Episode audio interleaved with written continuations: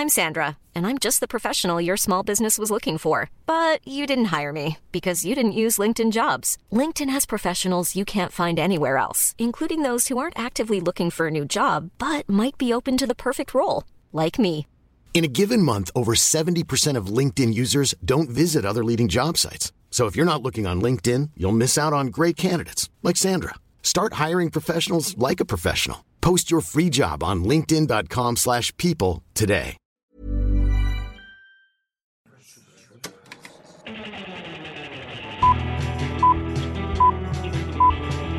Saca el fanboy que tienes dentro. No tengas miedo de enojarte. Esto es el Club de los Amargados. Y comenzamos con la época más maravillosa del año. Y la vamos a comenzar mentándole la madre a Sergio, porque el desgraciado ya vio Mank. Uh, así es. Ayer vi Mank. Y la verdad. Ah, ¿cómo, le dan alas a los alacranes? Los malos no se merecen ganar tanto. Sí está, sí está muy buena, sí está muy buena. Y siento que cuando la veas vas a opinar lo mismo, la vas a ver Oh, y vas a siento opinar que viene un pero gigantesco. No, no, no, no, no, no, no. O sea, es un pero a la gente. Y, y lo dije, de hecho, ya está mi review, mi opinión de Mank. Ayer la grabé luego, ¿Hiciste luego después esta de que la vi. Sí, lo puse y hablé co- como tantito más de media hora de Mank.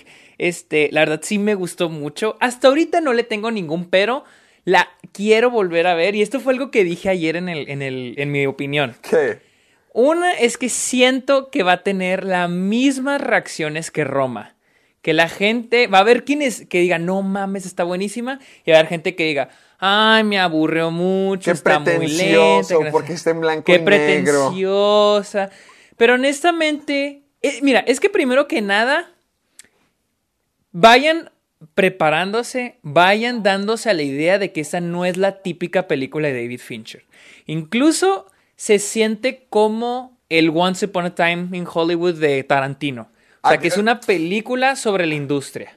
Ok, pero ¿a qué te refieres con que no se siente como David Fincher? Eh, d- d- ¿Referente Porque- a que sus películas son más oscuras, más psicológicas? Son más oscuras, más de suspenso, más este los person eh, eh, exploran más a los Este personajes. parece un poquito más inclinado hacia lo que decíamos hace unos programas de que tiene que ver más con el cinismo y con personajes ácidos, cositas así.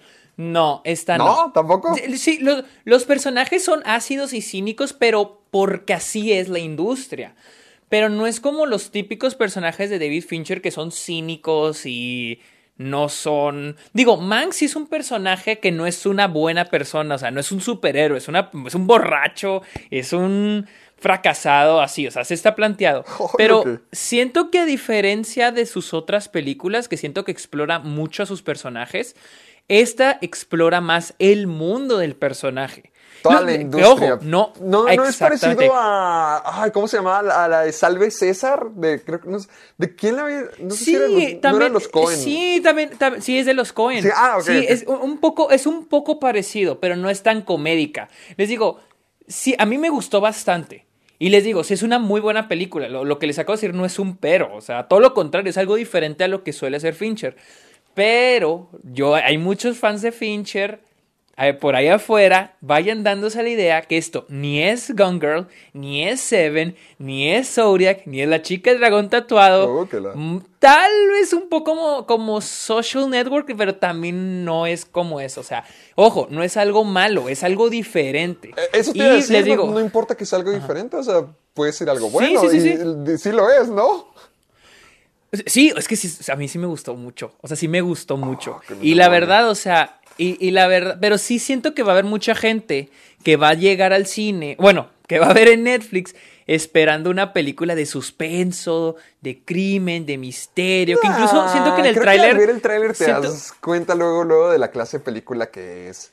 Pues, pues eso, yo, eh, yo sí presiento que sí va a haber mucha gente que decir de que está muy lenta. Y más porque tampoco es 100% en cómo se hizo Citizen Kane. O sea, el, el cómo se hizo Citizen Kane es como el motivo de hacer todo, el motivo que mueve la película.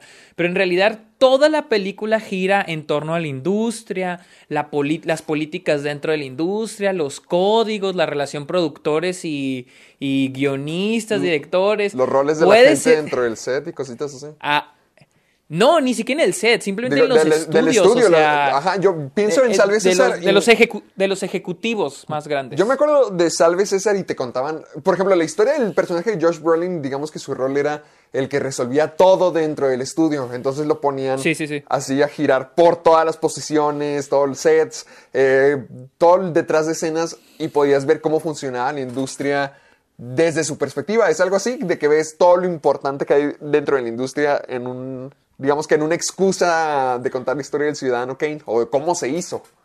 ¿Algo así? Sí, sí, algo así. Pero sí siento que, que, que esta uh, Mank sí, es, sí está más lenta. Sí está más lenta. Por ejemplo, a mí, Salve César, se me hizo muy, se me hizo muy cagada, se me hizo muy, me daba risa está entretenida, tenía sus escenas, sí, de los Cohen, típica de los Cohen, ¿no? Pero esta sí es más lenta, más conversación, más el ambiente de la industria. Esa es una película que les va a encantar a todos aquellos que les guste mucho la historia de la industria, la historia de Hollywood, el cine clásico. Estos, estos, eh, ustedes van a ser los que ganen. O sea, a mí sí me gusta, pero no soy fan, o sea, no soy de que, ah, no mames, cómo se hizo Citizen Kane, los 40. Pero a todos aquellos que les guste la historia de la industria, les va a encantar cantar.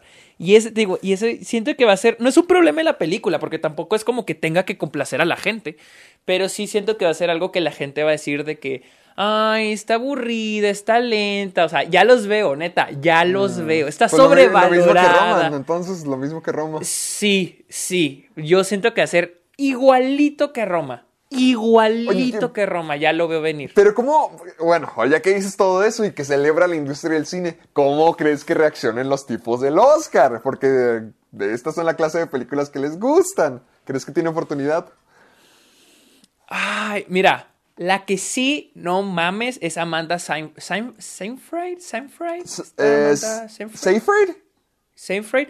Ella no mames. Sale bien poquito en la película, pero se la vuela. Digo, todas las actuaciones son muy buenas, en Gary Oldman, pero ella, hijo su puta madre, no mames, mis respetos a ella. Porque es de esas actrices que yo veía y decía, siento que puede dar más, o sea, siento que no esté en el papel indicado y este es el papel ¿Cómo es su papel? ¿Qué clase de personaje es? Porque yo recuerdo a Amanda Seyfried como Sophie en Mamma Mía y también como la, no me acuerdo, la tonta dentro de Mean Girls y realmente no recuerdo otro papel de ella. También muchas, muchas comedias románticas. ¿Qué clase de personaje hay aquí? Aquí es una de las actrices, es un, eh, creo que sí es una actriz. Deja ver si existe en la vida real. Se llama Marion Davis. Quiero, quiero buscarla. Me suena. no, no este, Marion Davis. Davis. Sí, fue una, fue una actriz, fue una actriz. Este, y, y, te digo, es como que ahí una de las favoritas que tienen ahí los, como que los productores, ¿no? Ajá pero como que ella actúa muy bien. Y te digo, todo lo, honestamente no le encontré ni un pero a la película. Y es raro porque este es el tipo de película que mucha gente la va a ver y decir, ah, está muy buena, pero no van a tener muchas ganas de volverla a ver. Como yo, por ejemplo, como nosotros con Tenet. ¿Te acuerdas que vimos Tenet y era como que, ay, qué huevo? Esta, sin embargo, yo ya quiero que salga en Netflix porque la quiero volver a ver. La neta, la quiero volver a ver. yo, no, yo no, he vuelto a ver Roma desde la vez que la vi, no porque no me guste, a mí me encantó Roma, pero sí fue una película un poquito pesada, como para decir, ay, me la voy a volver a echar. Mm, como que no, entonces no, sé qué tal me sienta con Mank. Bueno, yo Roma sí la vi la volví a ver en el cine. La vi cuando te vi en el cine y yo la volví a ver acá en el Paso en Álamo. Y luego la volví a ver acá en Álamo, porque pues en Álamo tenían Atmos, la sonido Atmos, y dije, no mames, la quiero ver ahí. Y, y después la compré en Criterion y la volví a ver, la he visto tres veces. Pero sí, ahí sí te diría, Roma es menos la quiero volver a ver que, que Mank. Al menos en mi, a mí, en, en lo personal para mí. Te digo, puede que haya gente que diga, ah, estuvo buena, pero no la quiero volver a ver en un buen rato. Y yo sí la quiero volver a ver. Porque siento que tal vez me perdí de algunas cosas y me gustaría volver a verla. Pero sí, honestamente, así como película, sí está buena. Sí, sí está muy buena, la verdad. Oh, maldita no quiero no, quiero hablar de los, no quiero hablar de los Oscars porque no sé qué otras películas vayan a estar nominadas. Porque por lo que he visto, sí es un año muy fuerte para los Oscars. Créanlo o no, sí es un año muy fuerte. Eh, sí pienso que Mank podría llegar a las nominaciones. No sé si llegue a ganar. O sea, pues hasta ver a los nominados, ver las reacciones y todo, y es cuando te diré, ah, este puede ganar. Pero Mank sí tiene buenas opciones para ser nominada. Pero pues no sé si para ganar, la verdad. Ay, maldita sea. Bueno, ¿cuándo será acá? ¿8 o 4 de diciembre?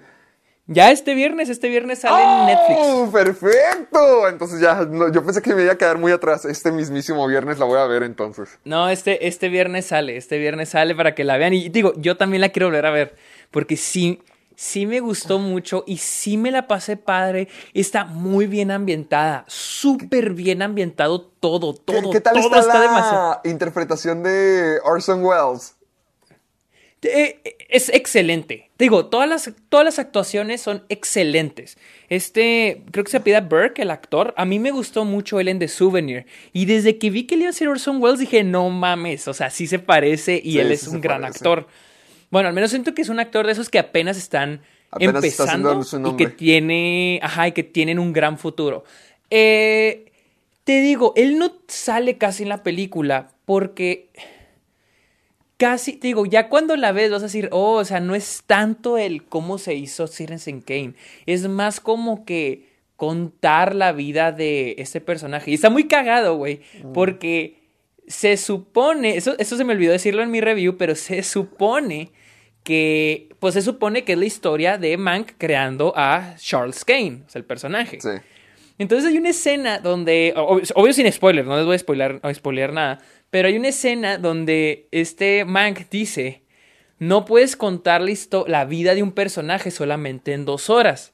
Tienes que hacer la ilusión de que contaste esa historia en dos horas. Algo así, algo así va la frase. Y está chistoso porque es lo mismo que están haciendo en esta película. Están en dos horas como que haciendo la ilusión que nos cuentan la vida de este personaje. Sí, sí me va a entender, o sea, es la película de alguien haciendo la película de otra persona. o sea, entonces está chistoso porque él dice, no, o sea, hablando obviamente de, de, Ciudadano Kane, dice, es que no puedes poner solamente en dos horas la vida de una persona, tienes que crear la ilusión de que cuentas la vida, pero solo son partes. Y lo chistoso es de que la misma película, Mank, hace eso.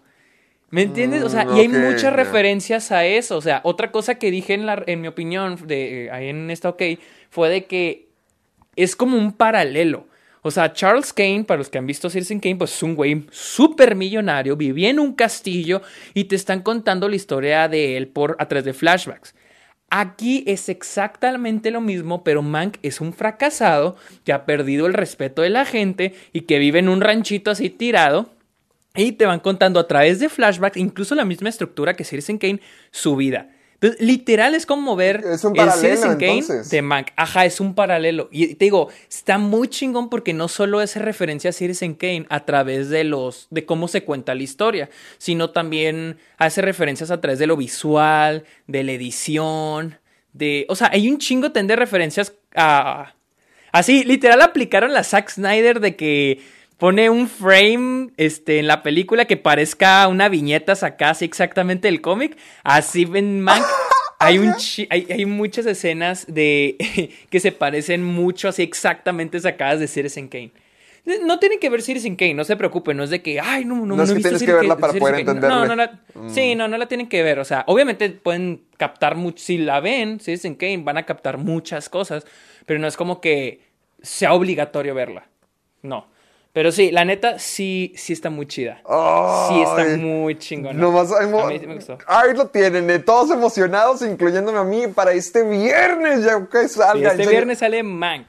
Y más porque ya eran, ya llevaban seis años sin sacar película este cabrón, entonces... ¿Cuál fue su última película? ¿Fue Gone Girl? Gone Girl, Gone Girl en el 2014. No puede ser eso. Desde entonces, y, pues, y pues Mindhunter, Mindhunter, sí, pues estaba ocupado en Netflix. Ajá, pero pues es, es, serie, entonces no cuenta. pero sí, Man, que es su primera película. Y de hecho me di cuenta que es la segunda película que he visto de David Fincher en el cine. No he visto ni una otra. Solo he visto. En el cine solo he visto Fight Club y Mank de David Fincher. No he visto ni otra, otra de David Fincher en el cine. Ah, yo en el cine a mí me tocó ver eh, la red social. Me acuerdo que a mí me había gustado demasiado. Y las personas con las que fui. Ajá, la, fui a ver. Eh, ¿Qué salió en el 2010? Se me hace. 10, 2010, sí. Y fíjate que desde el 2010 se me había hecho muy interesante. Como no. Era una época donde no veía todavía todas las películas de Oscar ni todo lo que estaba ah. nominado. Pero yo estaba pensando como que, wow, esta película se merece muchas, muchas cosas. Y me dolía tanto que la gente con la que fui a verla decía, ah, muy una película aburrida. Yo no, oh. no la entiendo. No, y, y, te digo, con esta man sí siento que más gente. Todavía siento que eh, Social Network es más dinámica, más entretenida. Pero Mank sí es más lenta. Y más porque todavía hay gente que, que, bueno, yo creo que con el tiempo va a haber todavía más gente que, que nomás por ser blanco y negro les va a parecer aburrido. Fíjate que quiero entender, porque es cierto, o sea, quiero entender cuál es la ciencia detrás de eso. Porque ah, en Halloween, cuando estaba la época del hombre invisible, o no me acuerdo qué meses habrán sido, yo me acuerdo que le dije a una de mis mejores amigas, a Valeria, le dije, vamos a ver el hombre invisible original. Quería ver la película de 1930 y me dijeron, ¿sabes qué? No, porque las películas en blanco y negro me aburren, me dijo. Dije, ¿por qué? Quisiera entender cuál es la ciencia. O sea, yo, yo me trato de imaginar, porque antes me ponía en esa posición de, decir, ay, es antigua, es aburrida, es lenta, no quiero tener nada que ver con eso. Porque para mí, el ver el blanco y negro significaba, ay, lento, aburrido, antiguo, no gracias. Entonces siento que para mucha gente todavía es por yo eso. Yo siento más como, como que antiguo. O sea, eso, antiguo, viejo.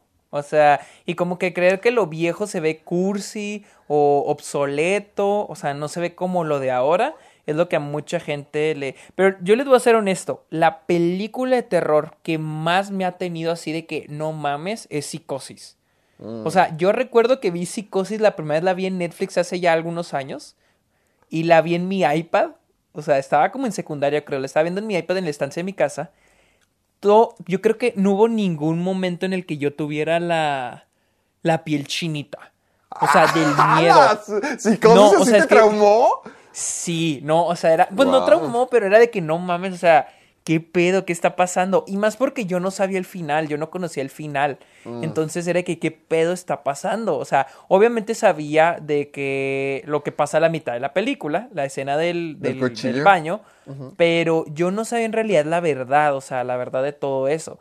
Y, y hace poquito la volví a ver para una clase y pues me, o sea, trato de ponerme en los zapatos de las personas que lo vieron cuando se estrenó. Entonces, digo, no mames, esto, fue algo épico. O sea, fue algo épico haber visto esta película cuando se estrenó porque, ok, van spoilers de psicosis. Van spoilers de psicosis. Ajá. Tú, sí la, tú sí la sí, Sí, la, vi hace poquito en el ciclo de Cinepolis. Trajeron todas las películas, trajeron varias de las ah, películas ah, ok, sí, cierto, sí, cierto. Ya me acordé que sí la viste. Entonces, ponte a pensar, la película inicia como, una, como un robo. O sea, como un robo. Sí. Una mujer que se roba 40 mil dólares y, se escapa. Y va, y va, de punto en punto, o sea, se escapa y luego la para un policía y luego se compra un carro y luego llega al hotel. Entonces, tú como audiencia pensarías, obviamente sin saber lo que pasa después, pero tú como audiencia pensarías que la llegada al hotel sería nomás como de pasada, o sea, algo que va de pasada porque como cuando rentó el, digo, cuando compró el carro, cuando la paró el policía, algo de pasada, algo que va a durar una o dos escenas y luego ya sigue su aventura de escapar con el dinero, ¿no? O, sea, dices que para ese punto crees que la película es acerca de ella y, y cómo está escapando con el dinero. Eh, sí, sí, sí, sí, o sea, para este punto la audiencia puede creer que la película es sobre un robo de dinero y ¡pum! a la verga la matan. O sea, imagínate que matan a la protagonista en una época donde, digo, incluso ahorita es muy raro ver que el protagonista se ha asesinado a la mitad de la película. Y es romper con las reglas, romper con las leyes del guion. O sea, ya no importa qué cree el protagonista ni cuáles eran los obstáculos del protagonista, ya está muerta. Y ahora el protagonista se vuelve Norman Bates. Sin mm. embargo, O sea, sin embargo, ponte a pensar, en ese punto nosotros creemos que la persona que mató a, a, a, esta Marion fue la mamá de Norman Bates. Y algo muy interesante que dijo nuestra maestra es de que nosotros apoyamos a Norman. Empezamos a lo que se llama en inglés root, root for Norman. Sí, apoyarlo. Queremos que le vaya a Norman. Y yo dije, y ella pregunta, ¿por qué creen que es esto? Y me di cuenta, bueno, es porque uno ah, ya contó su historia de que su, ella, él cuida a su mamá, es muy apegado a su mamá, pero su, mamá tiene un problema mental, está enferma. Entonces, podemos decir, eso, ese es un factor por el cual apoyamos a Norman y queremos, no queremos que le vaya mal. Y decimos, bueno, ni pedo, tiene que esconder el, cuerpo y las pertenencias de, de, Marion. Y también porque Marion es una mujer que se robó 40 mil dólares, escapó, y aunque no podemos decir, ah, sí lo merecía, pues estuvo en el lugar y en el momento equivocado, este, pero equivocado, como que Pero sí, o sea, lo, o sea, si no se hubiera robado el dinero, no hubiera estado ahí. Entonces, ese es como un motivo para nosotros no sentirnos mal por ella y decir, bueno, ni pedo, pero bueno, Norman tiene que sacar todo esto, tiene que salirse con la suya, porque pobre, o sea, es un güey que tiene que lidiar con su madre que está enferma, que fue la que ocasionó este asesinato. Y ¡Pum! A la verga. Después te dicen que la mamá está muerta, güey. Otro twist. Y luego después, ¡pum! Y él era la mamá, güey. O sea, digo, no mames. O sea, imagínate haberla visto en ese entonces sin saber, o sea, qué iba a pasar. Ha de haber sido maravilloso. Digo, qué chingón. Digo, porque sí, o sea, ya ahorita más porque ya es un clásico, más porque ya la mucha gente ya conoce el final y lo que sucede sin haberla visto. Ya por eso ya siento que es menos disfrutable. ahorita que lo mencionas, sí, porque la forma en que la cuenta suena muy emocionante, pero el problema es que es tan icónico y tan importante que es uno de esos finales o esos giros de película que todo el mundo ya se sabe, como por ejemplo en, en El Sexto Sentido, que ahí va spoiler para los del Sexto Sentido. Club. Fight Club también. O sea, hay eh, varias, películas que son tan famosas por ese giro realmente que te pones a apreciar cómo habrá sido verlas por primera vez. Cómo habrá sido estar ahí presente sin saber lo que las haría famosas. Eh, ajá, exactamente. Entonces. Si pudieras regresar a una película, ¿cuál sería? Que, que, vieras por yo creo primera que sí vez. Sería... Yo creo que sí sería psicosis. Antes yo pensaba en el exorcista, pero ahora sí yo pienso. Eso, después, iba a decir yo, el exorcista después de haberlo analizado de esta manera, esa vez que me puse a verla, dije, no mames, o sea, hubiera sido algo increíble. O sea, sería volver en el pasado y borrarme de la mente psicosis. O sea, ajá. borrarme de la mente el hecho de que vi este psicosis. Pero. Pero sí, yo creo que sí sería psicosis. Nice. a, mí me gustaría El Exorcista porque he escuchado siempre las leyendas de cómo era la película que a todos espantaba, que la gente salía corriendo de los cines, la película que traumó a todos. Y de hecho lo menciono porque hace poquito salió una, Yo había escuchado que hay varias escenas eliminadas que tuvieron que quitar porque habían sido tan terroríficas para la gente que simplemente no lo permitieron. Y una de las escenas era cuando va bajando por las escaleras Regan, que va bajando en cuatro... Ah, sí, sí, sí, ¿Ya, ¿Ya la viste? Eh, sí, sí, sí, la vi. Bueno, no, pero creo que, creo que esa escena ya está incluida en la edición, en la nueva edición, en la edición más nueva. Yo no porque sí, como dices antes, no, antes no estaba. Sí, yo no la había visto jamás. Yo había escuchado solamente las historias porque decían, hay varias cosas que se tuvieron que quitar para evitar que la gente se traumara. Y ahora la que más mencionaban decían una escena en la escalera. Y hace poquito la subieron en, redes de que cualquier persona la podía ver. Y es la misma escena de Regan bajando las escaleras así toda volteada, pero en lugar de escupir sangre, tiene una lengua de lagarto. Y yo no la había visto jamás, jamás esa escena. Entonces luego me traté de acordar cuál era la escena original y es Regan bajando por las escaleras, vomitando y escupiendo sangre mientras que grita. A mí me pongo a pensar cómo decidieron cuál era peor, porque para mí lo que se me hace peor miles de veces era la sangre. Y ver esa clase de escenas por primera vez en el contexto de que nada más terrorífico existía antes del exorcista. Sí, exacto. Eso es lo que... Eh, bajo eh, con esa vista me gustaría ver el exorcista. Y, y también por el contexto de que esta es la primera película sobre exorcismo, sobre alguien que se le mete el diablo. Mm, Porque ahorita ya estamos invadidos de ese tipo de películas. Hasta el cuello estamos. Sobre todo sería en una época donde la gente está más dolida por esa clase de películas. Porque ahorita ya películas religiosas acerca de terror, posesiones del diablo, ya hay millones. Pero imagínate una de las más impactantes antes de que se volviera Como que otra película de posesiones.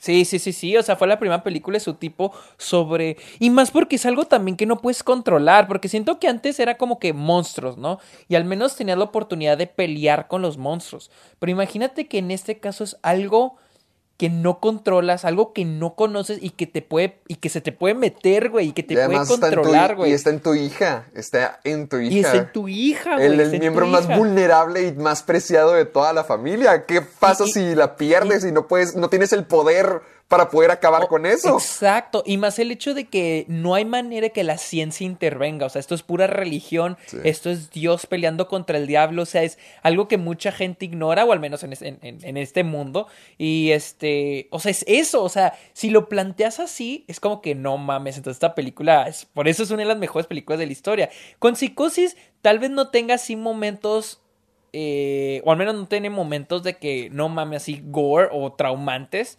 pero siento que el ambiente que, se crea en la película, la música, el hotel, la casa, todo eso, a mí es como que lo que, ay, güey, me da como que cosita, me da ñañaras. ñañaras. Oye, pero ahora te voy a cambiar el tema a algo muy importante, algo muy, muy importante para mí y que necesito confrontarte ahorita mismo, frente a todos. ¿Qué pasó? A ver. ¿Por qué le diste dos estrellas y media a la película de Los Simpson? No, ok, ok, ok, ok. Porque, porque no, no, no, no, déjame yo comienzo con esta historia, déjame yo comienzo con esto. porque yo este fin de semana dije, quiero volver a ver la película de Los Simpson, a ver qué tal, a ver qué tal está, porque yo tengo una relación turbia con esa película, ahorita te la voy a contar. Finalmente la terminé de ver, fui a registrarla en mi letterbox y mira, voy viendo que uno de mis amigos ya también la tiene registrada. El mismísimo Sergio Muñoz que le dio dos estrellas y media ok, no sé por qué tengo, no, sé por qué, probablemente hace mucho me puse a ponerle estrellas. ¿Por amargado? ¿Por amargado? Ah, ya se la quité, ya se la quité porque siento, o sea, ahorita, porque siento que hace años que no la veo. Sí. Y que pues no, o sea, no, o sea, digo, no, pues tal vez sí merece, tal vez no lo merece, pero lo, voy a quitar, lo justo es quitarla. No sé por qué, ahora, ahora, tal vez cuando se la puse, que cuando fue cuando inicié Letterboxd, ya hace yo creo dos años, probablemente mi, como que mi estándar de calificar, que por cierto, no se tomen en serio tanto mis calificaciones, porque probablemente un 3 ahorita en el futuro para mí va a ser un 2.5. O sea, por ejemplo, ayer vi María Antonieta y le puse 3.5, pero tal vez en el futuro ese 3.5 equivalga a... A, un, a una estrella probablemente. O a una estrella, exactamente. Entonces, porque siempre estoy cambiando, como que digo, ah, esta merece un 3.5, ah, esta merece un 4. Entonces, no sé, tal vez cuando, cuando inicié el Airbox, tal vez para mí un 2.5 era, está bien, o está, o está decente, está pasable. Pero por ejemplo, y ahorita para mí un 2.5 es como que está mala. O sea, ya es como que ya entra en lo malo, pero podría entretener. Un 2.5. Es más, no, un 2.5 se me hace bajito. Por eso cuando los vi, cuando me no están en esa categoría, los Simpsons no están ahí. Sí, ajá, exactamente. Por eso la quité, porque dije, bueno, chance, me quiero dar a mí misma el beneficio de la duda y tal vez sí merece, tal vez para mí sí es un 2.5, pero en este momento no me acuerdo, la tengo que ver, la tengo que volver a ver entonces la, quité la calificación. Nomás lo tengo como que la he visto, pero no le tengo calificación. Es que te lo, te lo traigo y te lo echo en cara porque es un tema muy importante para mí. Porque yo era como tú. Yo pensaba igual que tú. Para mí, yo ya tenía la película de Los Simpson en un mal, muy mal lugar. La película de Los Simpson cuando salió, para mí me movió todo el mundo y estaba súper emocionado. Yo, gracias a la promoción que había, no sé si te acuerdas, había una promoción en Corn Pops donde te venía un boleto y si llevabas cosas de los Simpsons, tus cosas de la colección, a, la taquilla, te regalaban los boletos para que entraras a ver la película. Yo es así como me lancé a ver la película. Yo nunca la vi en el... Yo no la vi en el cine, la vi en... Fuck, se me hace que yo tenía Dish, mamón. Tenía Dish, Y, ahí la, y ahí la había visto. No, para mí era el evento. Los Simpsons, sí, desde que era niño, han sido una de las cosas más preciadas y más importantes para mí. Por eso es que cuando no están las 32 temporadas en Disney Plus, se me cae todo el corazón. Y con la película, cuando la anunciaron, yo estaba emocionadísimo por ser de los primeros en ir a verla. Y te digo, aproveché esta, esta promoción, fui con mis peluches al cine, me acuerdo haberla visto con mi mamá y con mi prima, y todos, todos riéndose ante cosas que, como el puerco araña, puerco Potter, Bart desnudo patinando, el domo. Ay, sí, sí me acuerdo de eso. Todo, o sea, se me hacen cosas que eh, son muy, muy icónicas dentro de la historia de los Simpson. Pero cuando crecí, como que me fui desafanando de esa película porque los Simpson en general se fueron poniendo bastante gachos. Y como que siempre fue para mí normal mezclar la película con toda la bacha de temporadas ya malas de los Simpsons, ya diciendo como que no, esto ya no es lo bueno. Porque era muy fácil para mí encontrar como que ese punto donde el doblaje cambió, donde hubo toda la controversia del doblaje y se fueron los actores originales y tuvieron que traer a los nuevos para la película. Para mí fue muy fácil decir, no, la película también está gacha. Y sobre todo esa imagen fue creciendo y creciendo y creciendo porque me enteré viendo el, el, el comentario de los animadores y directores detrás de escenas, como decían que escribieron la película para la gente que no había visto Los Simpson. Entonces para mí todavía eh, hizo la imagen de la película en mi cabeza como que, uh, esto no es Los Simpson, estos no lo son. Entonces crecí como que no tenía, no de que odiando la película, pero ya pensando de que si era si era parte de lo, ya del legado malo de los y creo que Creo que cuando, cuando estuve en tu casa, no sé si lo hablé contigo o lo hablé con alguien más. ¿De qué? Eh, sobre que sentimos como que en realidad los Simpsons se van adaptando a las épocas, ¿no? Sí lo habíamos creo Que no, me no creo que no lo hablaste conmigo.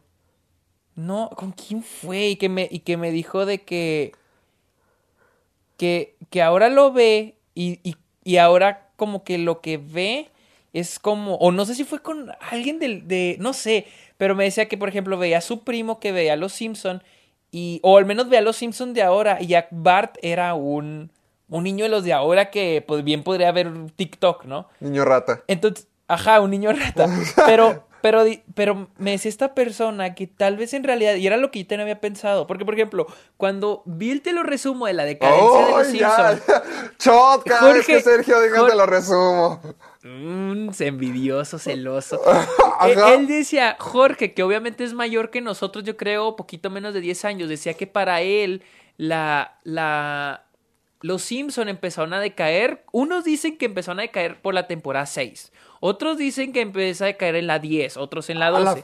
entonces, entonces ahí me pongo a pensar, tal vez probablemente es la generación, o sea, como que cada generación es como que estas temporadas de Los Simpson son para esta generación. Estas otras temporadas ya es para esta nueva generación. Por, ejemplo, tú y yo pertenecemos ya como quien dice a la segunda generación de Los, Simpsons. A la fregada, ajá. Y tal vez ahorita, tal vez se nos haga mala, pero tal vez gente como mi hermano Santi este, que tiene 12 años, tal vez si ve los Simpson, tal vez les, le pueda gustar. Pues, y no es que sea malo, simplemente tal vez va cambiando de generación, ya no, tristemente ya no es para nosotros. Mira, yo también me, me preguntaba eso si, si era verdad, y te voy a decir, me eché las dos temporadas de Los Simpson que están ahorita en Disney Plus, ya las vi las dos. Y pensé, llegué a una conclusión, no, no la misma porque no siento lo, bueno, es que sí puede funcionar de generación. Ahí, te, ahí está porque, oh, fuck, se acaba de abrir toda la caja de Pandora. Mira, vi las dos nuevas temporadas y precisamente no se me hicieron tan malas.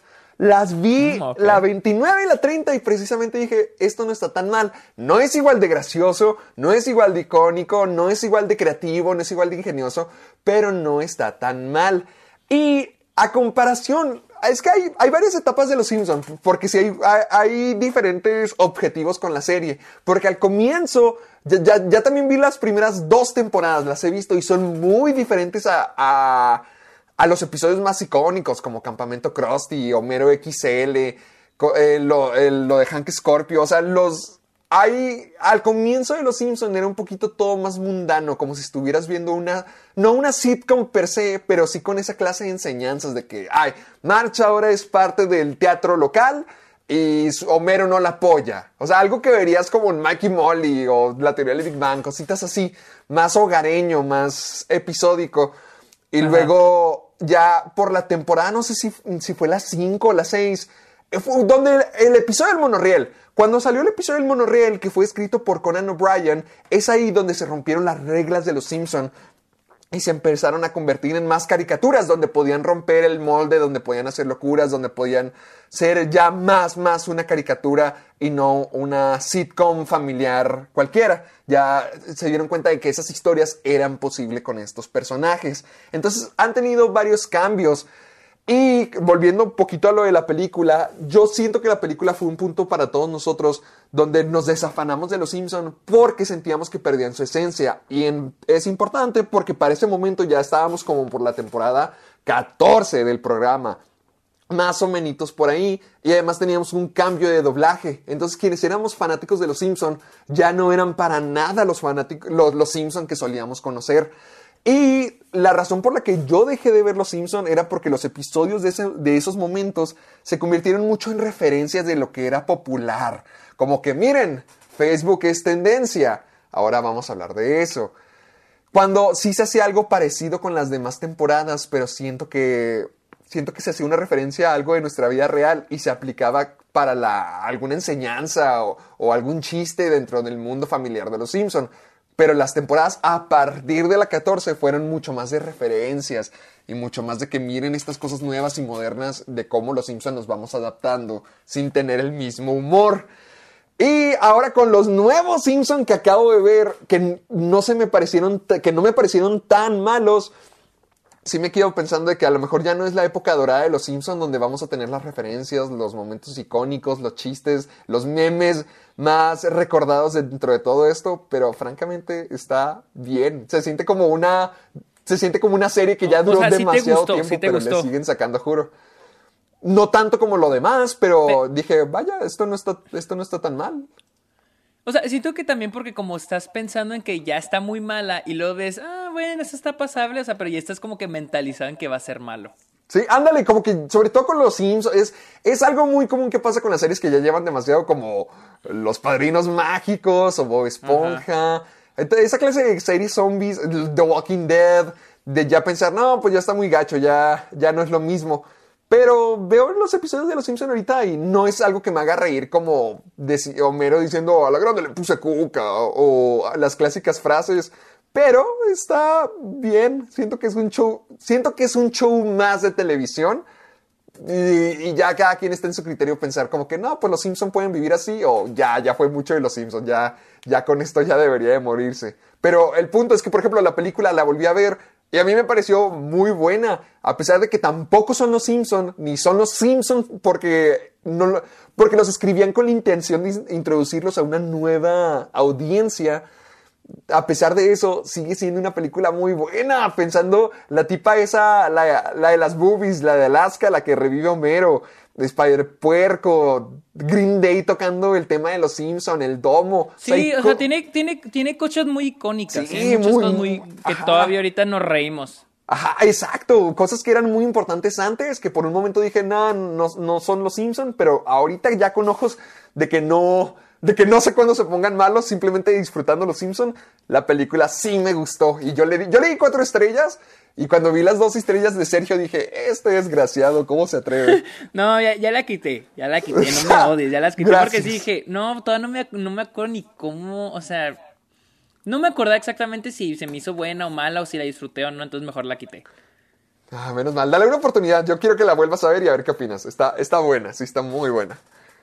Bueno, bueno. Oye, pero ¿cuánto llevamos de...? Como ya, ya casi 40, minutos de introducción. Ah, ¿Quieres hacer la introducción? Eh, pues yo creo que sí. Eh, con, bueno, eres... Chet, espera, estoy pensando. De, eh, ¿Qué hiciste? Bueno, el que salta en brincolines el que, el que ya tiene acceso a PlayStation 5, el desgraciado que puede ir al cine y vio Mank, él es el asqueroso Sergio Muñoz. Gracias, gracias, gracias. Y yo aquí les presento a... Al, a ver. Al que no ve las series buenas porque les da flojera. Héctor Portillo. ¿Y, eso por, qué? ¿Por qué? Porque pusiste porque vi que te daba flojera ver. Es que pusiste de que. Ah. Que tenía. Que sentías la necesidad de ver este. ¿Cómo se llama? Gambito de reina. Eh, ¿Cómo se llama? esa, esa serie y que pero me da flojera. ¿Tú ya la viste? No, no la he visto, pero porque no he tenido tiempo, o sea, porque es una miniserie. Pero sí, sí la quiero ver porque no he visto nada malo esa serie. O sea, he visto críticos alabándola, a la gente en Twitter alabándola. En Rotten Tomatoes tiene 100%, entonces, entonces estoy de que, no, pues sí, se tiene que ver esta cosa. Ay, es que me siento saturado, como estoy del lado de todos los que decían, ay, como que La La Land se merece 14 nominaciones, claro que no. Estoy así de que, ay, ya, ya la escuché por todos lados, ya siento que es la fascinación de todo el mundo, que a todo el mundo le encanta y le gusta, que para mí es como que, ay, la puedo ver después. O sea, te, o sea, ¿te aflojera porque todo el mundo le está amando o qué? Sí, es, como la escucho por ah, todos lados, como no me dan tantas ganas de yo también meterme a todo eso. Como eh, a todo el mundo le pasa, hay, momentos donde algo es tan popular que dices, no, no, gracias, ahorita no. Ah, sí, sí, sí, sí, sí, sí. o sea, a, menos de que a menos de que ya la hayas visto antes, o sea, como que la hayas visto en cuanto salió y luego ya que todo el mundo esté hablando de ella, como que... O sea, es que creo que eso fue lo que me pasó con La La Land. Siento que fue lo que... Eso mismo, como que me empezó a cansar. Obviamente sigue siendo una gran película, pero como que me empezó a cansar. O sea, como que ya me cansó. También como que la vi un chingo de veces. También como que me empezó a cansar y ya llevo rato sin verla. Yo ya la he visto cinco veces y bueno, yo sigo llorando cada vez que la veo, pero no la siento siempre igual. Pero no, nunca me podría cansar de La La Land. Y con esto no es que esté, no es que esté cansado de la serie en sí, pero es que si la llegara a ver, sentiría como la obligación de tener que hacerle un video. Y siento que ya pasó demasiado tiempo como para hacerle un video. Entonces prefiero mantener mi atención en otras cosas. Sí, sí, sí. No, y aparte porque, o sea, cuando leí tu tweet también recordé que tú eres más como que poner las series de fondo. Y esa ah, siento que sí ser una serie que hay que ponerle mucha atención. Ándale, o sea, yo cuando, cuando veo una serie, de verdad sí la, sí me siento a verla. Y, pero es, que estamos hablando de una miniserie de siete horas. Por ejemplo, ya estoy a punto de terminar a How I Met Your Mother, que son nueve temporadas con más de 200 episodios y creo que me la vi como en un mes, pero fue fácil para mí porque son 20 episodios, así son rápido, rápido, rápido, rápido, el que sigue, el que sigue, el que sigue. Y con Gambito de Reina son más poquitos episodios, pero cada uno son de una hora. Entonces como para sentarme a ver siete películas o tres películas y media, es como que, ay, no, gracias. Prefiero ponerme a ver otra cosa. Pero es una... Pero es una miniserie, va a acabar rápido, va a acabar, o sea, eh, es inicio y final, no va. No yo hay sé, más yo, yo, sé que no hay más, pero repito, me voy a sentir con la obligación de hacerle un video. Y ahorita siento que ya no es el ah, momento. Oh, ok, ok. Pues no le hagas el video, solo vela. No, pues, también tengo que hacer, también tengo que ver The Mandalorian. Las dos temporadas, alcanzarlas para ah, poder hacer video de la segunda temporada antes de que se acabe. Ah, Héctor el ocupado. Pues para que vean que este es un trabajo demandante. Pues bueno, este, bienvenidos a el Club de los Amargados, este, este lugar, ¿cómo dices? Este lugar ah. donde nos peleamos y nos gritamos y hablamos de cine y de televisión semana tras y de otras y de otras cosas. Ya, llevamos Llevamos 40 minutos hablando de, de un chingo de cosas. 40 minutos. Pues, sí, güey. Pues, pues más o menos así se maneja. Así se maneja más o menos el programa. Mira, son los 40 minutos de divagar normalmente. Luego son 40 minutos de noticias. Y luego ya lo que sobre con el tema de la semana que nos inventemos. Sí, sí, sí, no, ya, es como que algo normal, o sea, ni por qué me sorprende que vamos, estamos introduciendo el programa ya a los 40 minutos. A los 40 minutos. Y eso me recuerda que pueden escuchar el programa en Spotify, en iTunes y en cualquier plataforma de podcast en el mundo, porque ya nos han metido en muchas plataformas que no sabemos cuáles son, pero la más importante es que vayan y dejen su review en iTunes, porque en un futuro, si nos apoyan, si dan esas cinco estrellas o cuatro tan siquiera, si, nos quieren apoyar, algún día Sergio y yo podremos cambiar el destino de Nacho Libre, Scooby-Doo, todas, todas esas películas malentendidas e incomprendidas de nuestros ayeres del 2000 las vamos a poder afectar porque seremos eh, ¿cómo, se, ¿cómo, diríamos? Críticos. Certificados. Certificados. críticos certificados en Rotten Tomatoes. Así que para que se animen, vayan, compartan el programa por todos los lados del universo, pero además déjenos su review en iTunes para que Sergio y yo tengamos el poder eterno. Así es. Y recuerden usar el hashtag Soy Amargado para poder ver todas su, todos sus comentarios, todas sus preguntas, sus memes en Instagram, Facebook, Twitter, en todos lados. Así que usen el hashtag Soy Amargado. Así que vamos empezando con la primera noticia. Y es la noticia de hoy. Breaking news. Es de hoy, así. Elliot Page, anteriormente conocido como Ellen Page, este, se ha declarado transgénero en redes sociales. Este, para los que no se, sepan quién es Elliot Page, es la, que, eh, la persona que antes conocemos como Ellen Page. Pero ahora él, se identifica como hombre. Como Elliot. Como Elliot. Lo acaba de dar a conocer esta mañana en Twitter y al parecer también en Instagram. Bien, bien. La verdad estoy muy feliz por él. La verdad que... Qué bueno. Qué bueno, la verdad. Ah, la verdad es que se me hace muy... No, es que no, no tengo que decir sorprendente, solo, como tú dijiste, muy, muy padre, muy bien por él, porque ya lo había dicho antes, yo he tenido amigas que me han comentado que antes Ellen Page era conocida como la reina de las lesbianas, que era un ícono muy importante dentro de la comunidad y que todo el mundo la admiraba bastante, bastante, bastante, y ahora con esto, pues creo que continúa con su proceso de descubrimiento, de, descubrir quién es, de presentarse ante el mundo y se me hace cool. Siento que, siento que siempre ha sido conocida por esto, como que, como que es algo bueno. Siento que es algo bueno que lo compartan ante todos y es algo que todo el mundo se puede identificar desde lo que han comenzado con su carrera, de lo que, desde los que comenzamos a conocerla con Juno hasta este momento. Siento que ha sido una, una buena representación para mucha gente durante muchos años. Así que, ¡pum! Yo apoyo a Elliot Page. Sí, felicidades, felicidades a él. Este, esa era, la noticia que de, la, de esta mañana y la neta la queríamos mencionar. Ah, ahora tenemos en una noticia también rápida, rápida, nomás porque yo creo que ya hemos contado esta historia en los ah, últimos 3, ah. 4 episodios. Necesitamos un epílogo. Y honestamente ya este es el final de esta historia, es la conclusión, el final de una era en el Club de los Amargados. Matt no, no creo. ya sé, claro que no. Oficialmente reemplazará a Johnny Depp en la tercera entrega de Animales Ya es oficial. ahora sí, ya es oficial. amigos, esto espero que les haya... neta, si lo de Spider-Man no les quedó en claro, porque neta, hicimos una sección donde hablamos de fake news y todavía hubo gente que se creyó la noticia de que Matt Mikkelsen en sus redes sociales declaró de que las pláticas, los rumores de que iba a reemplazar a Johnny Depp eran falsos y que él jamás iba a reemplazarlo porque ese papel era Johnny Depp. Eso era falso, amigos, no mamen, o sea... no sé por qué salido eso. Sí, sacaron una noticia falsa que estaba en páginas y alguien, e incluso alguien en el grupo compartió la noticia que puso una página. ¿Sabes de cuál era la página? Era una página de fans de Johnny Depp. Eh. O sea, esa era la fuente. Entonces, literal hicimos una sección en un episodio sobre noticias falsas. ¿Por qué se están comiendo esas noticias? O sea, literal, el día que puse, eh, a los dos días después de que dijo, de que sacaron la noticia esta de que Matt Mikkelsen defendió a Johnny Depp y dijo, no, es el papel de él, nació para ser Grindelwald. O, bueno, estoy exagerando, pero dijo que, él, no iba a no iba a reemplazar a Johnny Depp. A los dos, tres días se confirmó que Matt Mikkelsen iba a interpretar, iba a, a sustituir a Johnny Depp.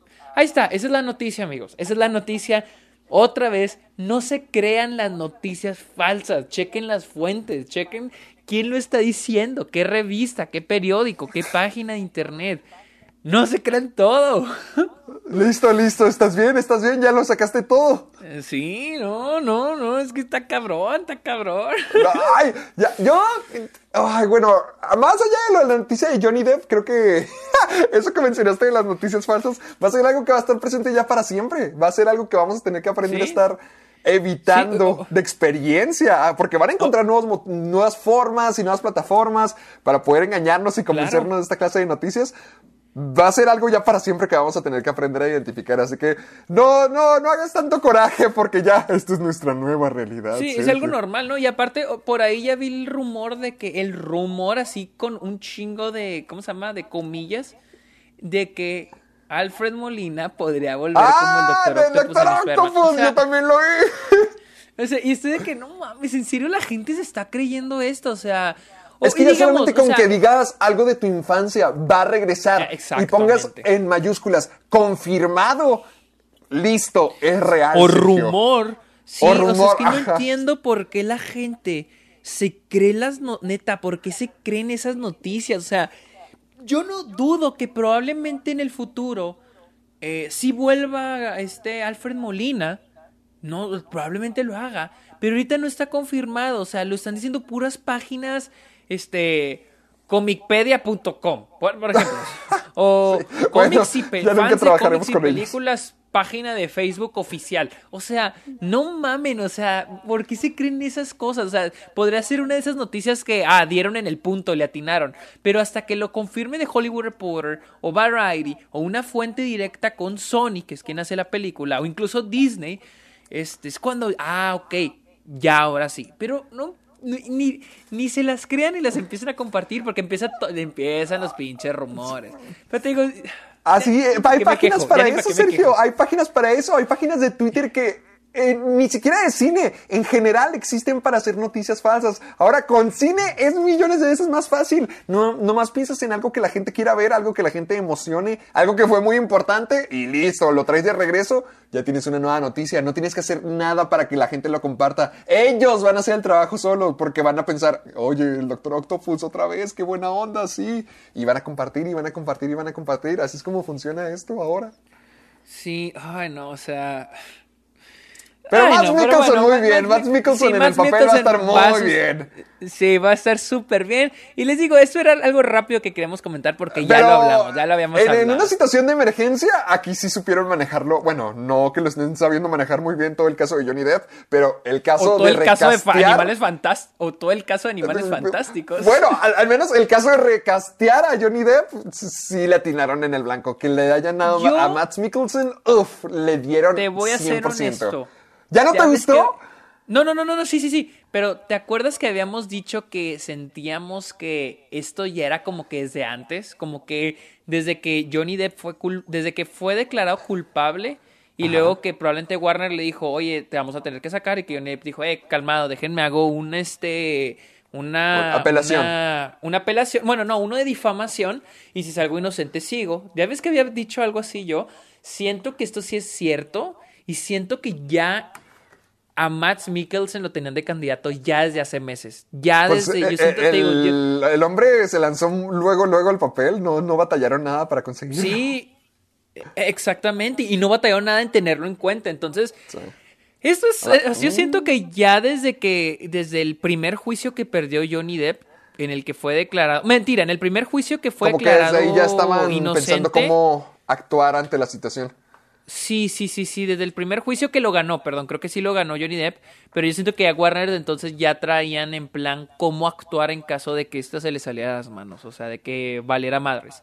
Entonces, yo siento que ya lo traían en mente y ya lo habían ya habían contactado al menos a sus agentes, le habrían dicho que, "Oye, tal vez no es un sí, pero tal vez te vamos podamos este, agarrarte y puedes sustituir a Johnny Depp. dijo, ah, bueno, pues ahí me, ahí me avisan, ahí me avisan qué rollo y... Ah, ya, si, pues me, me, necesitan, va, me apunto, pum. Johnny Depp. Sí, exactamente. Reemplazado, listo. Ya está. Sí, como dices, lo manejaron muy rápido, muy bien. Entonces yo creo que ya con ya llevaban rato. Sí, como que le dieron tiempo para la última oportunidad, para ver si lograba redimirse y eh, aclarar toda la cosa. Exactamente. Si no, ya, seguían con el plan. Oh, es una buena, es una teoría de conspiración. ¿no Conspirativa. aquí e, estos son los momentos donde no sabemos por qué el Club de los Amargados estamos en el ranking de noticias, pero tómenlo como una buena conspiración, una buena teoría conspirativa. Sí, sí, sí, sí, sí, sí. Pero bueno, hablando de fans, hablando de fans, al parecer hace unos días, el 29 de noviembre, eh, no, el ah, sí, oh, wow, no mames. ¿Qué? Bueno, acabo de leer, o sea, hace, unos días, no sé si fue el 29 de noviembre, que fue antier, el, el domingo, regresaron los derechos de Daredevil a Disney. Ya no los tiene Netflix. Y de hecho, el 29 de noviembre del 2018 fue el día que Netflix canceló, Daredevil. La oh, noticia es de que ahorita los fans de Daredevil están llevando una campaña en, redes sociales para revivir Daredevil, para que el Marvel Cinematic Universe, que Marvel Studios reviva Daredevil. Eso es, eso, yo, yo, yo, no, mira, yo, yo empecé a verlo en la semana, bueno, este fin de semana, y no, no estaba tomándomelo tan en serio. Dije, se podría hacer noticia hasta que vi que Deadline lo puso y algunos otros outlets empezaron a ponerlo. Entonces dije, ah, ok, entonces esto sí es un poquito ya más grande. Eso sí es un poco ya, un poquito más trending en redes sociales. Entonces dije, bueno, vale la pena hablar un poco de eso. Y llevan el hashtag, eh, creo que es Save, Daredevil. Hashtag Save. Yo ah. quiero saber, no, no, va a sonar muy feo, pero ¿cuándo estas, que, serán las encuestas de Change.org o, bueno, todas estas campañas han logrado hacer lo que se proponen? Ahí está el Snyder Cut. Mm, ah, ¿Qué otra?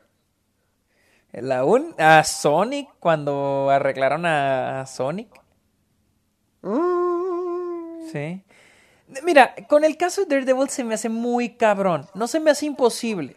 Mira, en si se nos hace que es imposible el Snyder Cut, que hay que, hay que admitirlo, amigos, admitámoslo. El Snyder Cut fue algo que se está haciendo para tener gente HBO Max. HBO pero, Max. Ajá, pero ok, les vamos a dar el beneficio, vamos a darle puntos a, los fans. Lograron este, que hay un Snyder Cut, la existencia de un Snyder Cut. Sí. En el caso de Daredevil. Yo siento que también nomás lo podrían traer de regreso, porque si tienen los derechos pueden continuar la serie con una cuarta temporada, pero yo siento que también lo traerían para darle más peso a Disney Plus y no sé cuánto sea el interés de regresarlo para una cuarta temporada. El, el problema es el siguiente las no creo. Número uno, no creo que Disney quiera tener el tipo de serie que es Daredevil, que es, que es violenta, hay que aceptarlo, es muy violenta, ah, en Disney Plus. No es el ah, tipo de contenido que Aquí es donde va lo nuevo. ¿Te acuerdas que está a punto de salir la, noticia que te decía? Que van a sacar una rama ah, de Disney Plus con todo, el con todo el contenido de categoría Rated R. Disney Plus Star. Pero es que eso es, déjamelo checo, se me hace que eso va a ser solo en países donde no está Hulu. Déjamelo busco. Ah, ah como por ejemplo para nosotros. Sí. Sí, sí, sí, sí, sí, sí. Déjame, déjame busco bien. Es que, o sea, esa es la cosa, o sea, ¿dónde pondrías? Porque yo siento que ahorita Marvel lo que ya quiere es tener todo su, su contenido en este todo su contenido en, Disney Plus. No tenerlo esparcido, por ejemplo, en, en Hulu.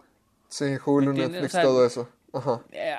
No, no, y te digo Hulu porque Hulu es de Disney. O sea, es que es, que es lo que te digo. Las, las series de adultos más maduras de Disney están en Hulu.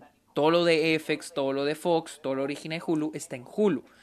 Ah, siento que Daredevil podría, o sea, en caso de que la revivieran, podría irse a Hulu. Pero siento que esto es algo que no. Siento que Marvel no se iría por esta. Siento que no lo beneficiaría. Porque.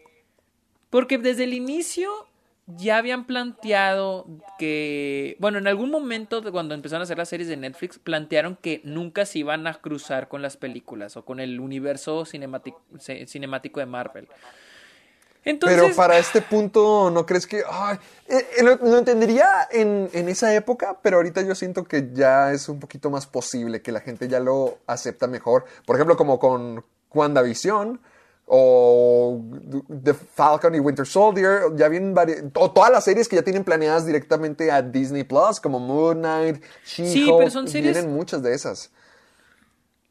Sí, pero son series que se van, o sea, quedan bajo los estándares de Marvel, que no son violentas, que no tienen, que no son gráficas. yo, pues. sé, por, por eso, pero habría una oportunidad de a lo mejor volver a introducir al personaje. Porque no sé qué tan cierto sea, hablando de noticias falsas, pero no sé si te acuerdas que hace unos meses estaba el rumor de que también querían involucrar a Daredevil con Spider-Man en la Spider-Man 3 del MCU. No sé si sea cierto, a lo mejor era una vil noticia falsa, pero a lo mejor tienen planes para este personaje. A lo mejor reintroducirlo de una forma diferente o revivirlo para que se adapte a este universo que ya se presta a que se cruce con las películas? Pues mira, ok, viéndolo de ese modo, siento que es más probable que traigan al puro personaje, al personaje solito, interpretado por el mismo actor, por el mismo actor, Mm, pero no creo. Ajá, que toda la serie sea una cuarta temporada, no creo. Incluso dudo lo del personaje, pero siento que sería más fácil, más flexible, porque no sé qué más haya de por medio, porque el hecho es traerse todo, o sea, toda la, toda la serie o sea, no sé cómo sería el contrato, porque quién sabe si tengan permitido seguir como que la, el mismo arco de historia que manejó Netflix, porque ya no sería de Netflix, sería Disney. Sí.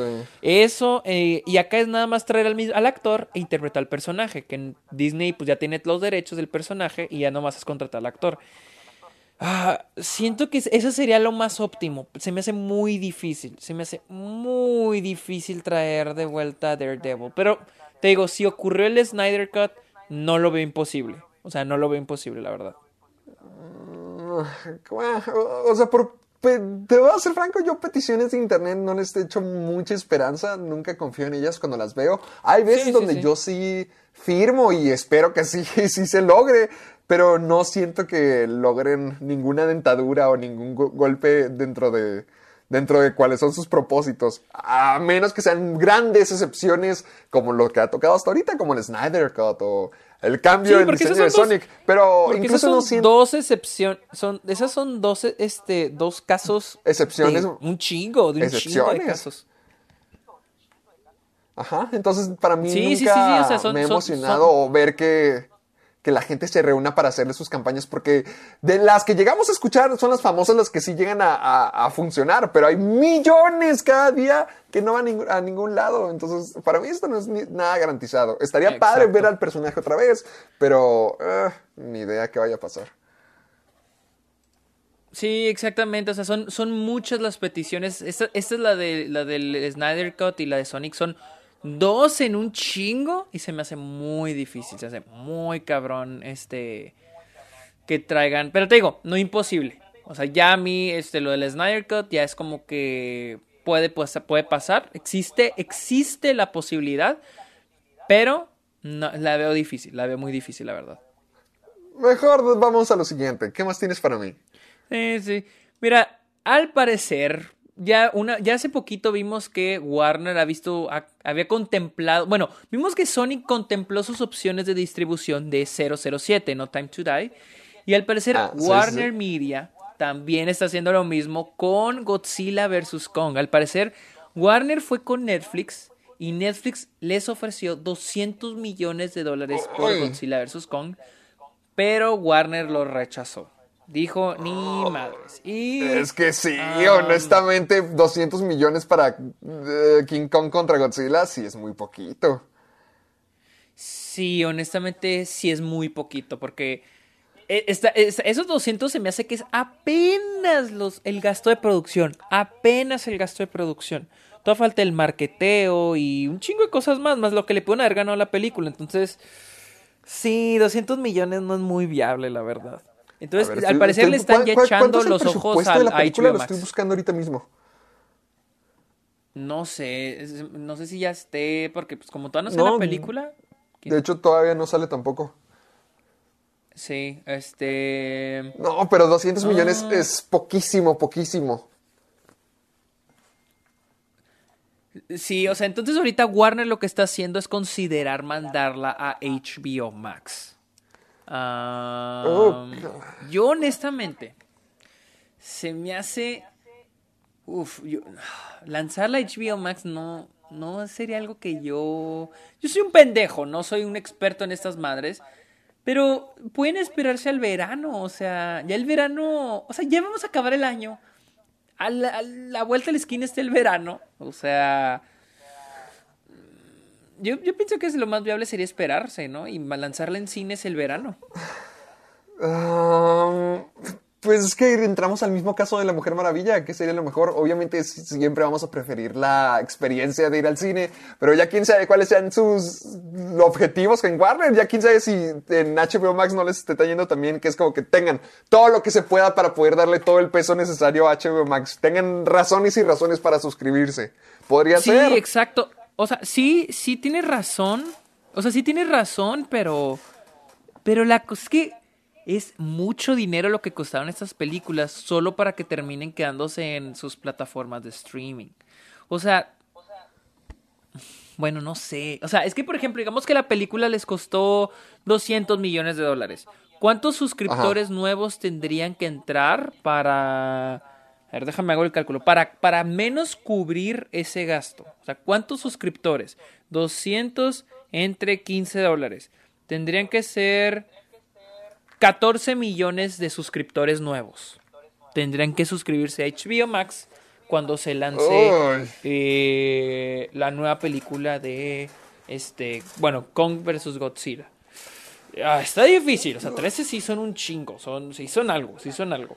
Entonces, no sé, o sea, es que también, te digo, yo no soy un experto, yo no tengo los números de Warner en mis manos para decir qué es lo mejor o qué es lo más viable para que el estudio haga para que lance la película, o sea, sí está medio difícil. Es que ya ahorita quién sabe qué sea lo más... Como, lo, exactamente lo que tú dijiste, quién sabe cuál sea el mejor escenario para ellos. Ya, como está la cosa y como siempre están en constante cambio, ya siento que es muy, muy, muy complicado hacer una ruta clara de cuál sea el mejor escenario de todo esto. Si con Mujer Maravilla no sabíamos qué era lo que iba a ocurrir y terminó en los dos lugares, de que la van a sacar al mismo tiempo en HBO Max que la que la sacan en el cine. Quién sabe qué tal si para entonces, para cuando ya llegue la fecha de estreno, mayo 21 de que es el estreno de Godzilla contra Kong. A lo mejor y terminan haciendo lo mismo. A lo mejor la lanzan en HBO Max, pero también ofrecen la experiencia en el cine. Quién sabe qué vaya a pasar ya. Ya para este punto, con que salgan las películas, ya todos felices. Sí, sí, exactamente. Excepto los cines. excepto, los cines. todos van a perder. bueno, todos van a perder en algún punto. Vamos a ver quién pierde primero en este caso vamos a hablar, de un ídolo de Héctor. Vamos a hablar de un ídolo de Héctor. Este... Por favor. Dave por favor. Al parecer, ¿tú, te sabes, tú, te, sabes este chisme. ¿Tú te sabes este chisme?